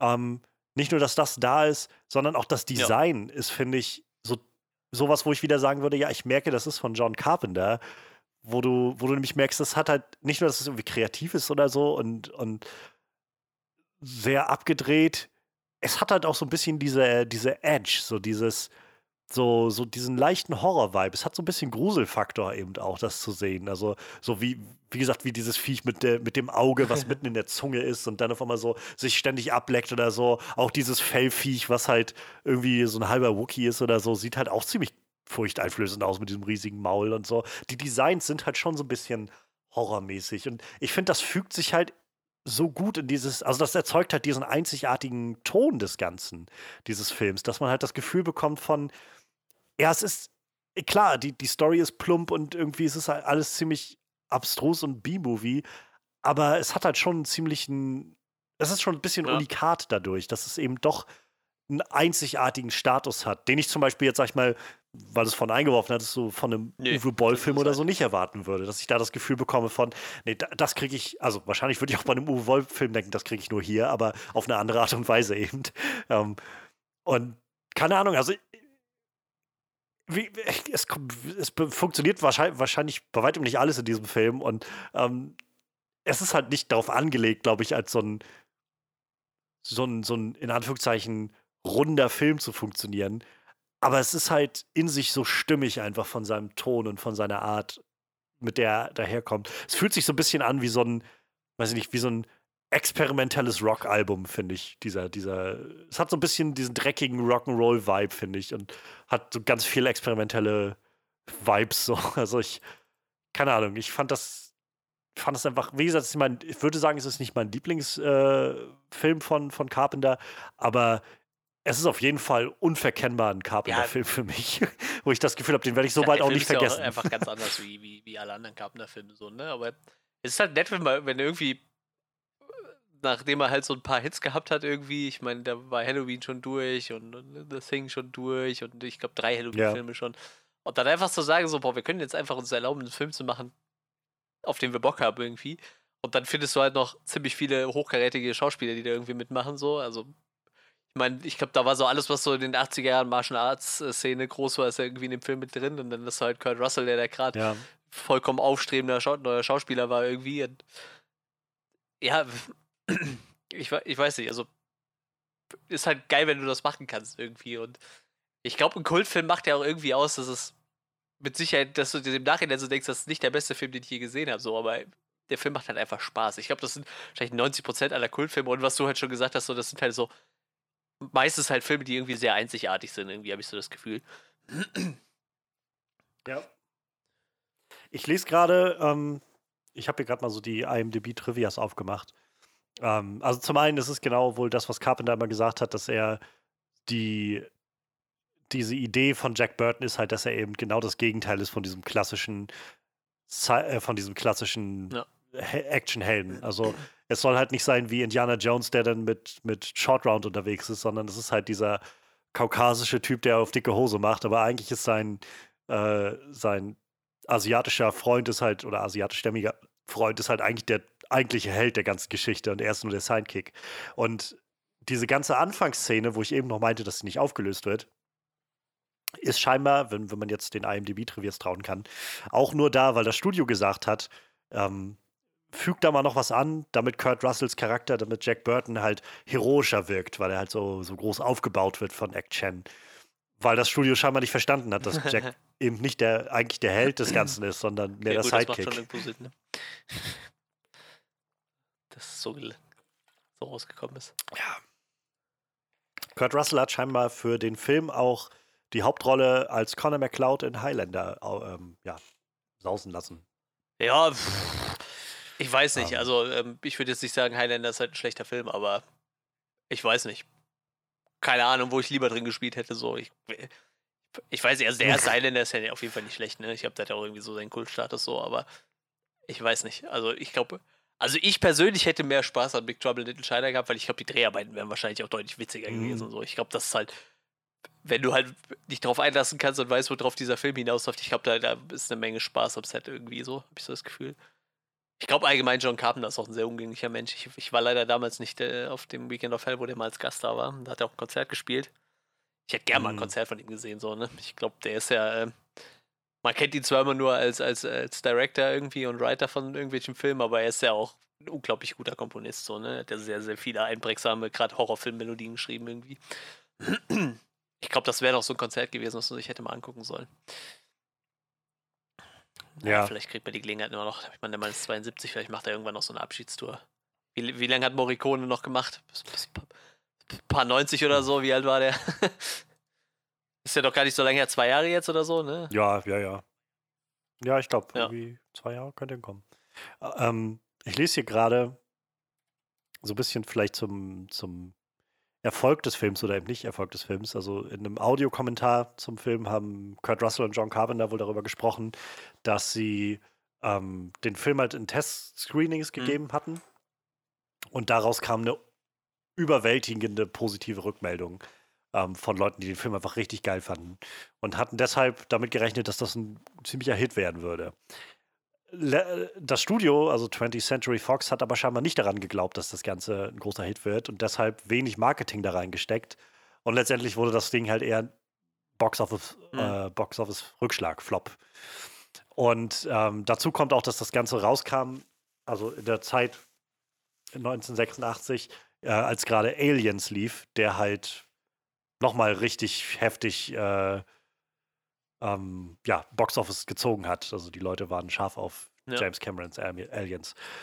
Aber der Film hat eben danach dann auf Video und so Ich wollte, das, das macht ja meistens so Kultfilme aus. Ne? Das, das ist halt dann auch irgendwie geil, wenn du so siehst, okay, scheiße, mein Film ist gefloppt und dann merkst du aber so, der setzt halt gerade im Home-Video so viel ab, dass sich dann irgendwann wahrscheinlich doch gelohnt hat, irgendwie so den Film zu machen. So, ne? Und das ist, man dann so Ja. im Nachhinein merkt, gut, ich meine, wir sind jetzt nicht reich geworden durch den Film so, aber irgendwie, das hat sich noch bezahlt gemacht. So, und wie gesagt, äh, ich, ich glaube, sowohl äh, John Carpenter als auch äh, Kurt Russell äh, haben jetzt durch den Film nicht gelitten, sondern im Endeffekt wären sie für den Film eher hoch, hochgelobt, so, ne?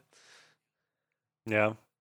Sie gehen auch nochmal darauf ein, also sie er- erwähnen wohl auch nochmal, dass ein Grundproblem des Studios beim Promoten war wohl auch, dass sie einfach nicht Ja, wussten, wie sie den Film promoten ja. sollen.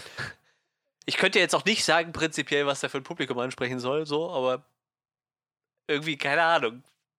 Ich würde dem einfach prinzipiell jeden empfehlen, weil der einfach so, der Unterhaltungswert so hoch ist, ne? Irgendwie. Wenn wenn ich jetzt weiß, okay, der, der, Ja. der steht auf so ein bisschen abgefahren, trashigen Scheiß, so, dann würde ich den auf jeden Fall empfehlen, irgendwie. Wie gesagt, ich, äh, ich, ich weiß ich nicht. Ich, keine Ahnung, was der für ein Zielpublikum ansprechen sollte, aber ich glaube, der hat sein Zielpublikum gefunden. Ja, das definitiv. Ich muss mich auch nochmal korrigieren. Ich hatte vorhin gesagt, das wäre der dritte Film, den Kurt Russell und, äh, und, und John Carpenter zusammen gemacht haben. Ähm, aber es scheint der vierte zu sein, von fünf Filmen, die sie miteinander Äh, gemacht irgend so ein haben. Elvis-Film, ne? Sehe ich hier gerade. Ähm, genau, Elvis the King war 79. Und äh, dann halt Klapperschlange oder Escape from New York, The Thing. Und dann später nochmal, also dann, dann Big Trouble Little China und dann nochmal Escape from LA, 96. Ja, dann habe ich jetzt mittlerweile vier von diesen fünf gesehen. Elvis the King habe ich noch nicht gesehen, aber die anderen habe ich, glaube ich, alle schon gesehen. Wikipedia steht, John Carpenter gilt als menschenscheu und setzt ungern große Stars in seinen Filmen ein. Stattdessen arbeitet er gerne mit alten Bekannten. Und dann so eine ganze Liste von den Leuten, die er alle mehrfach besetzt hat halt. Hm. Schön. Ach ja. Nice, nice. Ähm, ja. Wir haben noch gar nicht groß über die Action gesprochen. Wir haben bisher so erwähnt, irgendwie äh, Natural Arts ist da drin. So. Ähm, ich finde, die, die Action des Films ist so ein bisschen Ja, sehr variierend Fall. in der Qualität. also jetzt mal abhängig, unabhängig von, von, der, von der Absurdität, die der Film an vielen Stellen haben will, gibt es so Passagen, wo ich einfach wo einfach nicht viel passiert, habe ich das Gefühl in der Action. Aber es gibt halt auch einfach echt, wo ich echt gedacht habe, wow, ich habe nicht damit gerechnet, dass hier so wirklich gut choreografierte und interessant, also eingefangene, einge, ge, geschossene ähm, Martial Arts Sequenzen drin sind. Damit hatte Ich ich sag mal, ich glaube, die krassesten irgendwie. Leute in diesem Martial Arts Bereich hattest du wahrscheinlich in der äh, ersten Kampfszene, ne? wo sie noch im, im, im, LKW sitzen und dann die zwei Ja. chinesischen Gangster aufeinandertreffen. So.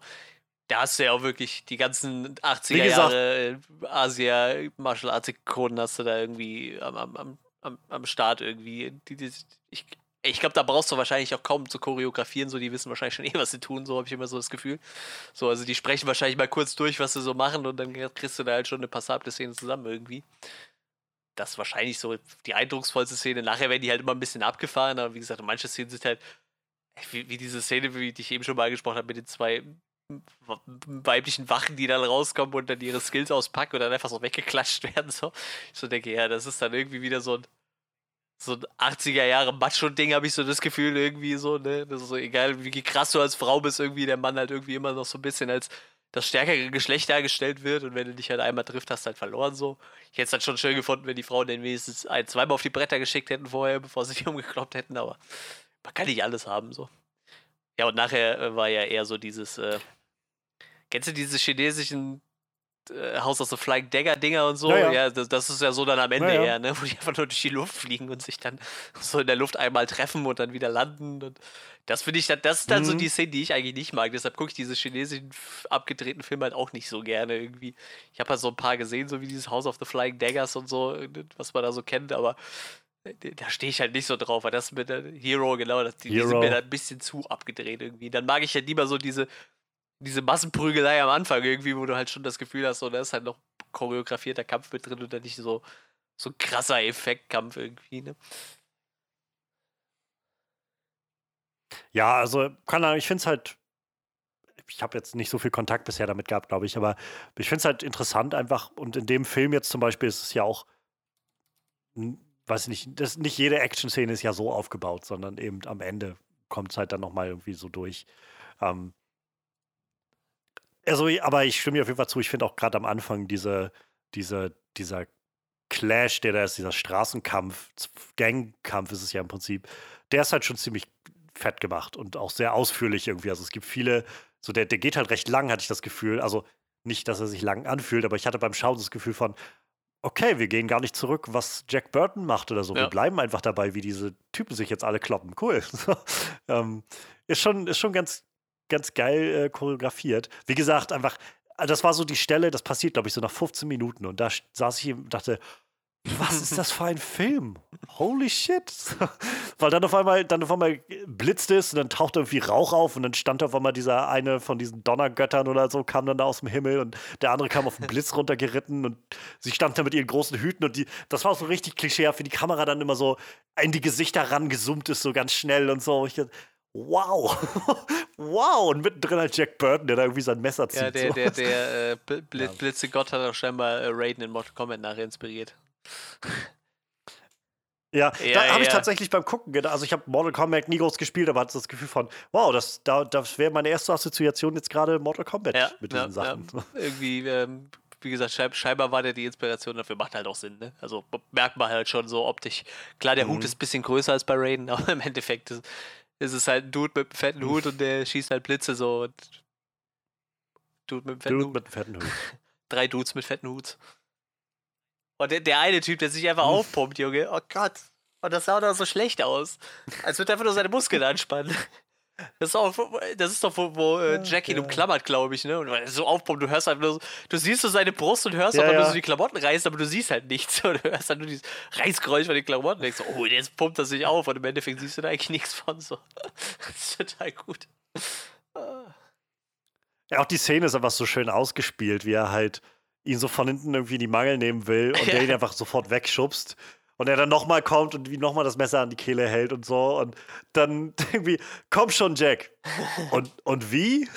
Soll ich jetzt loslassen oder was? Und dann macht er sich da frei und dann stolpert er zurück in den Rollstuhl und rollt die Rampe da runter und fasst in den Brunnen und kickt auf dem Weg noch zwei Leute um, die da unten stehen und so. Es, äh, keine Ahnung, es ist, es ist halt, es macht Spaß. Also ich finde, auf der einen Seite ist es immer sehr, weiß nicht, zufriedenstellend, sehr spannend in so Filmen zu sehen, wenn, wenn du halt so diesen Fish out of water hast, in so einer positiven Art und Weise.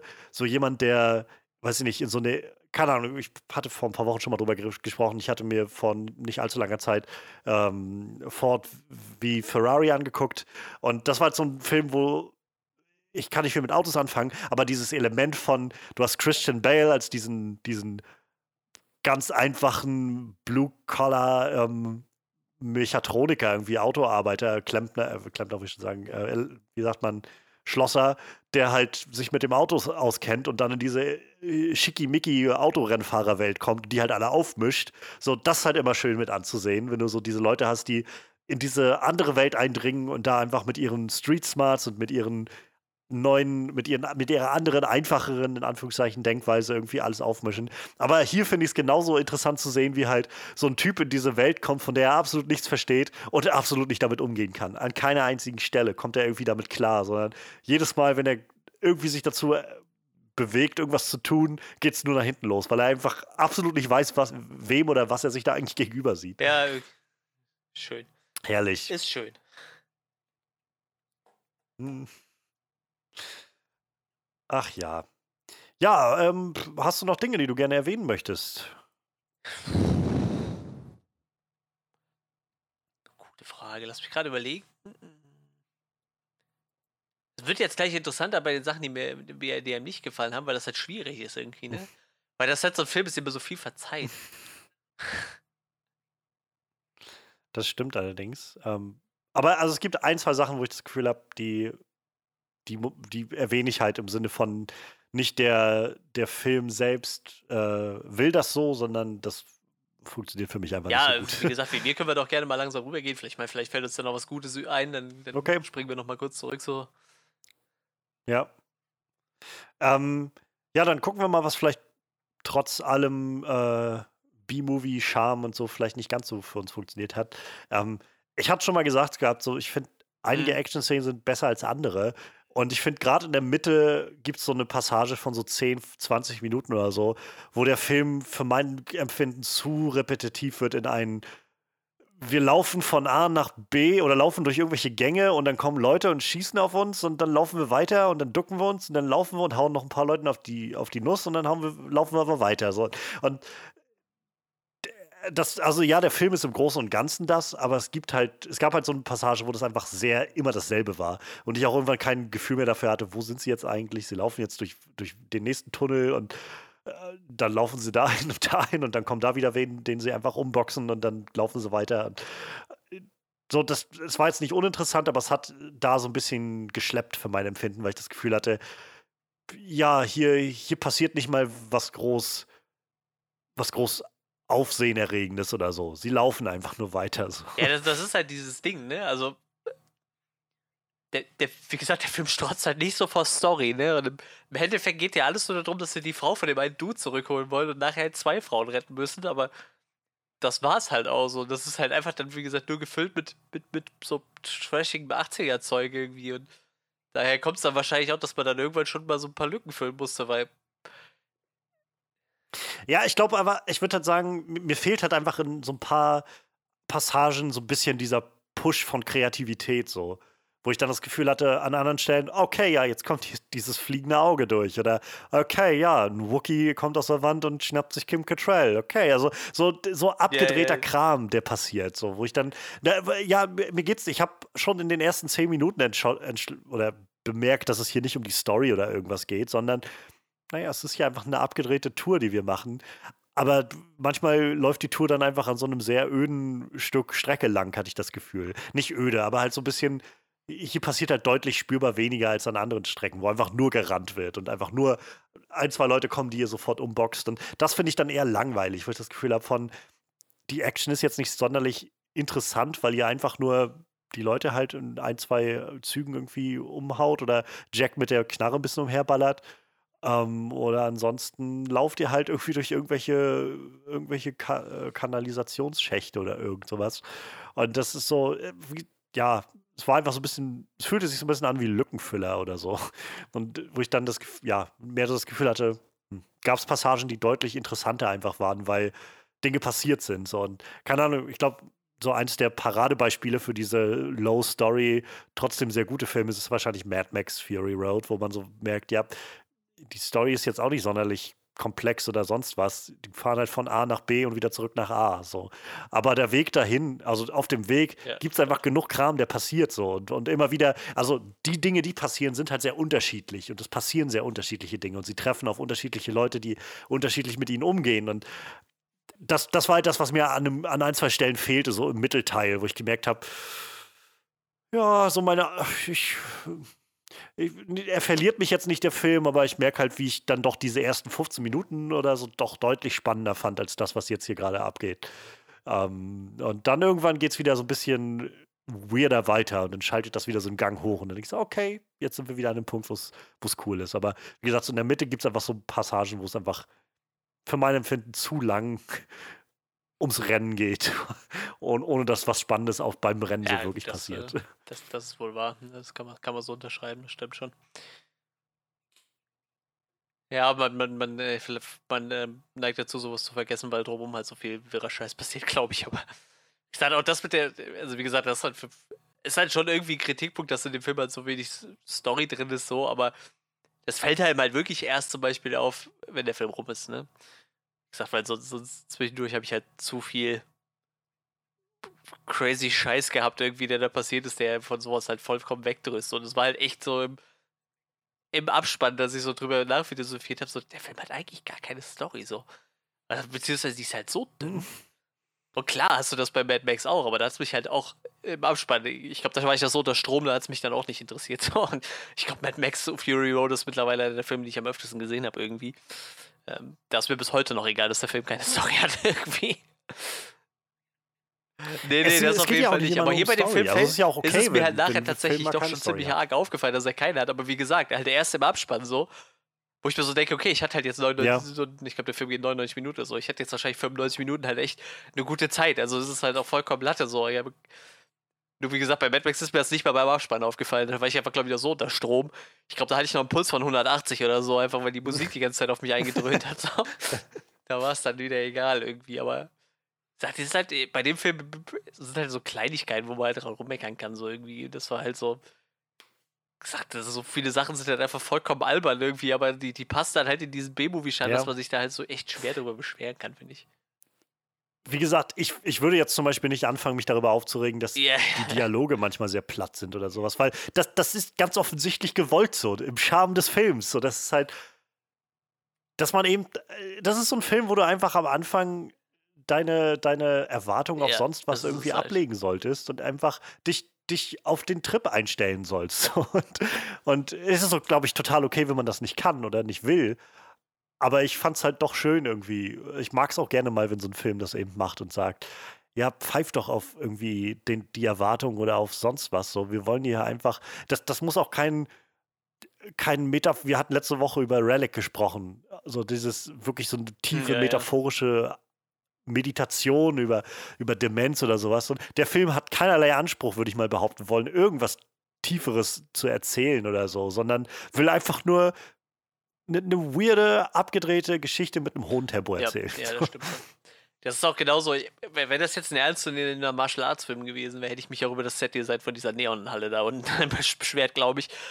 Aber so in dem Film, das Ja. passt halt einfach da rein. Das ist halt vollkommen gut so.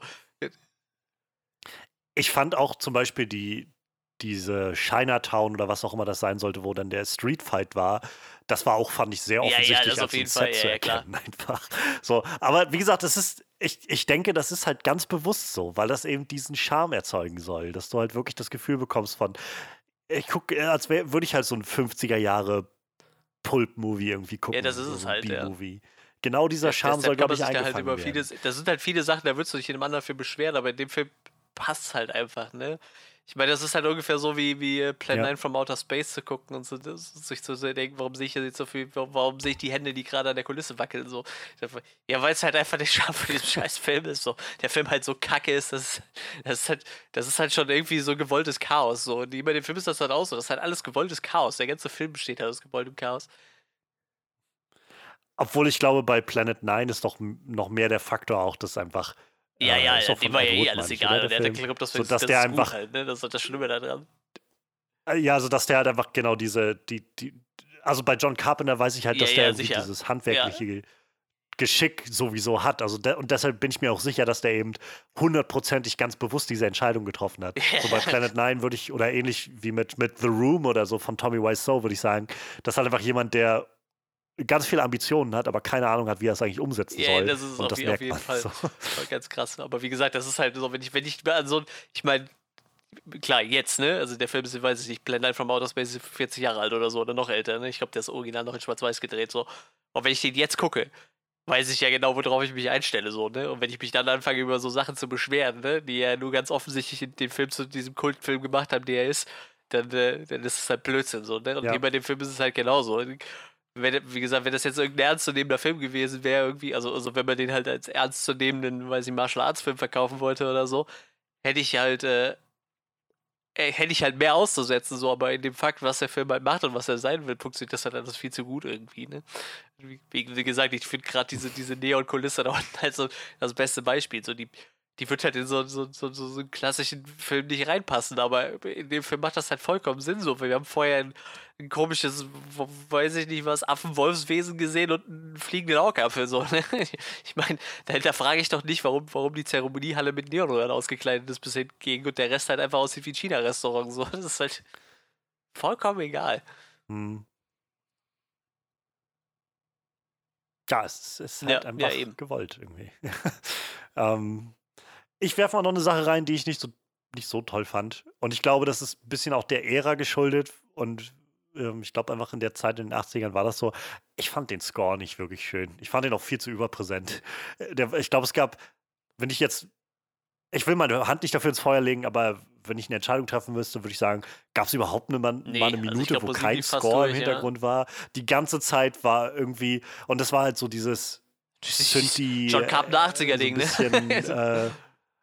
ja, genau. So. Äh, Das ist, glaube ich, auch sehr gewollt und so, aber ich fand es nicht so toll. Also mir hat das jetzt nicht. So, es hat an einigen Stellen gut gepasst, aber an vielen Stellen habe ich auch gedacht, ich, für die Szene geht mir das gerade ehrlich Ich gesagt. muss ein auch sagen, ich mag halt auch eher von, von John Carpenter diese, ähm, ich sag mal, diese, diese pianomäßigeren Sachen so, ne? Also ich bin zum Beispiel ein Riesenfan vom, vom ersten Halloween-Score oder so, ne? Ich meine, die, die, die, die, die, die klassische Ja. Halloween-Theme ist ja einfach vollkommener Kult so und ich, Ich finde auch das Deswegen, Theme ja, aus, ja, ja, äh, aus The Thing ist einfach großartig. Das ist, einfach, das ist ja so simpel, einfach dieses dünn, dünn, dünn, dünn, dünn, dünn, dünn. Ist auch sehr schön, wie ich jetzt gerade in meiner Aufnahme diese, diese dünn, düns sehe in dem Au Ausschlag. Aber das, das ist so einfach und da ist es ja auch dieses, dieser Synthi-Sound, der das macht, so diese dünn, düns. Aber da finde ich es halt deutlich passender eingesetzt insgesamt. Äh, Hier fand ich es halt einfach nur völlig überpräsent. So. Es war einfach so, so überschüttet mit lauter mir Sounds. fällt davon, gerade ein, äh, wo wir hier so bei, bei, bei Ma- Martial Arts Filmen und so sind, äh, ich habe jetzt noch mal angefangen, äh, Jean-Michael Jarre zu hören, Oxygen, weil ich das aus dem alten Jackie Chan-Film noch kenne. Geil. Also ich weiß, ke- kennst du so ein paar Sachen von Jean-Michael Jarre irgendwie? Der, der, der, das ist halt so, so, so, so mir eine nix, nee. 70er Jahre französische äh, Sinti-Ikone, ne? Aber äh, so, so wirklich richtig krassen Sinti-Scheiß irgendwie, so mit, mit, mit gefühlt 18 Sinti-Flächen übereinander gelegt. Und das hat schon in den 70ern so, ne? So ein Pionier auf dem Gebiet. Und der hat halt, es gibt halt so einen Song, der heißt halt Oxygen Part 2, also dieses ganze Album heißt Oxygen und hat halt, ich habe acht Parts oder so, die heißen halt Oxygen. Und der, der Song heißt Oxygen Part 2 und ist halt so ein vollkommen crazy Sinti-Song. Und der kommt halt in so einer Trainingssequenz von so einem 70er Jahre Jackie Chan äh, Kung-Fu-Film vor. So. Das, das passt halt auch vollkommen gar nicht da rein.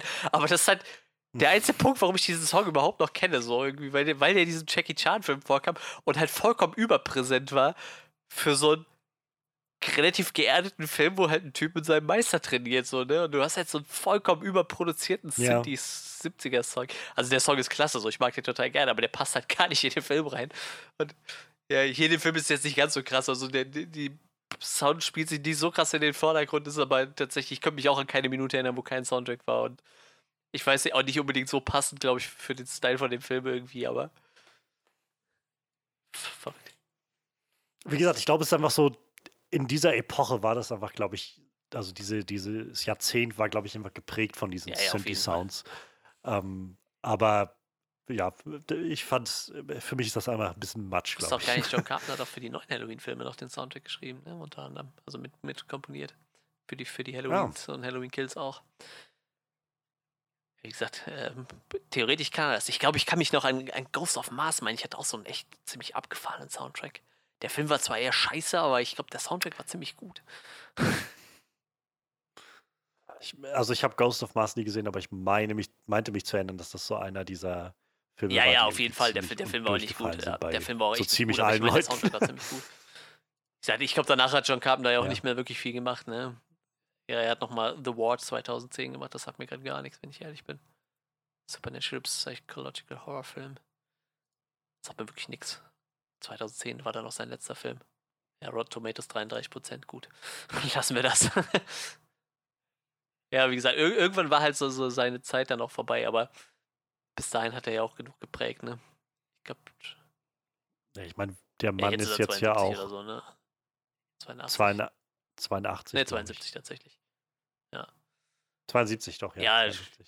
Klar, aber wie gesagt, als Musiker ist er scheinbar immer noch äh, ziemlich aktiv. Wie gesagt, er hat scheinbar bei Halloween Kills jetzt nochmal mitproduziert, auf jeden Fall. Gut, ist äh, wahrscheinlich auch ein bisschen äh, weniger anstrengend, sich hier in die Bude zu setzen und Songs zu komponieren, wie wahrscheinlich die ganze Zeit am Set zu stehen und, und dann noch Leute kommandieren und so. Ne? Ich glaube, Ich glaube, da ist schon noch ein Unterschied in, in der Arbeitsweise irgendwie. Ich glaube, mit, mit 72 kannst du dich dann besser an dein eigenes Piano zu Hause setzen und dann anfangen, Soundtracks zu komponieren. So. Ja. Ich meine, das verlernt er wahrscheinlich. Ja, gut, nee, Regie führen verlernt man wahrscheinlich auch irgendwo nicht, aber ich glaube, das wird halt im Alter nicht angenehmer so und, und ich denke mal, komponieren wird er noch ein bisschen können. Wie gesagt, scha schade, dass ich damals das Konzert nicht gesehen habe. Hätte, mich echt interessiert. Ich glaube, das wäre schon noch ein, irgendwie so ein Erlebnis gewesen, was man sich irgendwie. Was, wo man nachher noch von berichten kann, so als Horrorfilm-Fan, so, weil ich glaube, John Carpenter wird halt auch in 20, 30 Jahren noch irgendwie im Begriff sein, so. Für hätte die Szene dann doch so sehr geprägt. Unter anderem mit Big Trouble in Little China. Hm. Kann ich mir vorstellen. Ich sehe gerade, ähm, also auch steht hier wieder in den, in den Trivias so ein bisschen drin, ähm, der Martial Arts Choreographer war James Liu. Ähm, er, er, hat wohl, also er erzählt, Carbon hat erzählt, so sie haben so die ganz einfachen, äh, ganz einfachen Tricks ja, benutzt, ja. so Trampolins, ähm, Seile, Rückwärtsbewegungen und so abgespielt äh, Sets, die, die quasi auf dem Kopf standen. Ähm, war wohl ziemlich witzig. Und da habe ich jetzt mal geguckt, der James Liu hat auch, ist auch immer noch aktiv, ähm, hat Stunts, wenn ich hier so sehe, ziemlich, ziemlich viel, auch in so, also Stunts zum Beispiel bei Avengers Endgame auch dabei gewesen, Westworld, Stunt-Performer.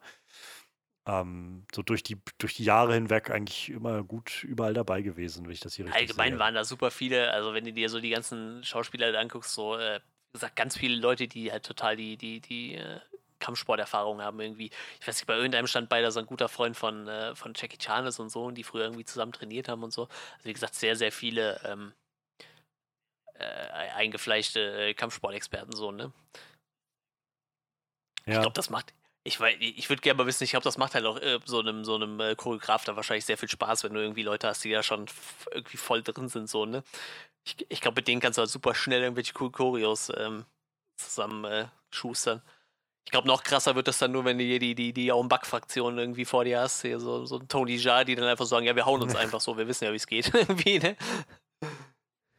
Ja, oder so, wenn du so, so The Raid-Style oder ja, so, so, dann auspackst, so dann. Tony, Tony Chen? Heißt er Aber ich meine, es ist, es Der ist auch so, so crazy irgendwie bei, bei, bei vielen Ja, Filmen. ja, genau, der ist, ja.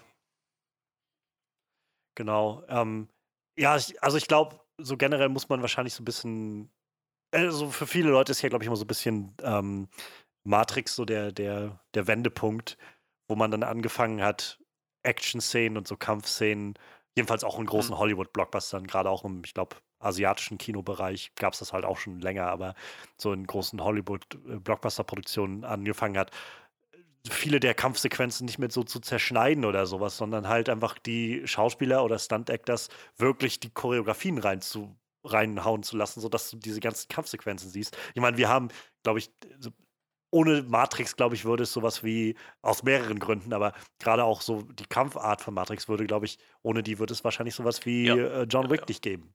So, wo du, wo du diese Long Shots drin hast und viele Kampfchoreografien oder so.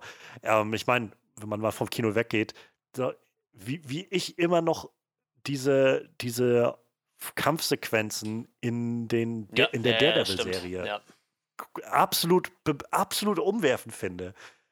Und das ist auf so vielen Ebenen, also mal von den großen Longshots, die sie haben. Ich bin immer noch, wenn ich so dran zurückdenke, dass sie in der dritten Staffel diesen, ich weiß nicht, was, elf Minuten langen Shot haben, der ungebrochen einfach läuft und äh, in der Zeit halt diese Kampfsequenz stattfindet. So finde ich, ja, keine Ahnung, ist krass. Also, ja, dann glaube ich, sind wir soweit erst einmal, erst einmal durch, würde ich behaupten wollen. Ähm, wir haben jetzt eine ganze Menge gesprochen über ähm, so die, die Eigenheiten und gerade auch irgendwie Besonderheiten, die Big Trouble in Little China so mit sich bringt.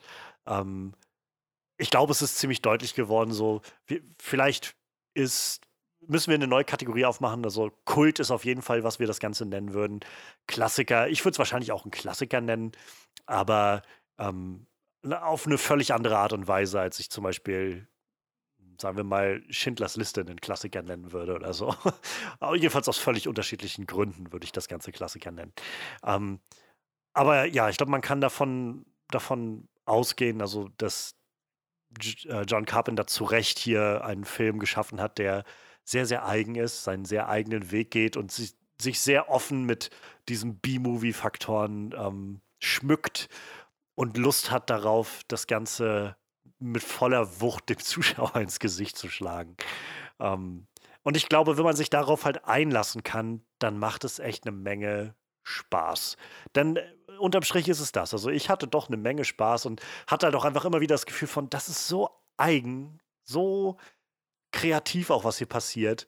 Ich, ich kann das gerade einfach nur genießen. Es tut mir leid. Viel mehr, viel mehr kann ich dazu eigentlich gar nicht sagen, als das, das macht einfach Spaß, egal wie abgedreht das jetzt gerade ist. Und äh, ja, in, in dem Sinne plädiere ich doch dafür, das Ganze als Klassiker zu bezeichnen. Vielleicht mit, der, mit dem Zusatz als Kultklassiker. Oder wie siehst du das, Manuel? Ja, also ich. Das war so das, was ich eingangs schon mal irgendwo sagte, ne? Also, so reiner Klassiker ist wahrscheinlich dann eher so The Thing.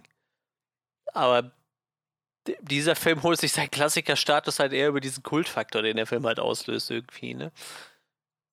Ich weiß nicht, wir, wir haben es ja jetzt mehr oder weniger schon zusammengetragen. Also so ein Film muss halt einzigartig sein und sich meistens nicht zu ernst nehmen, damit er irgendwie ein anständiger Kultfilm rauskommt.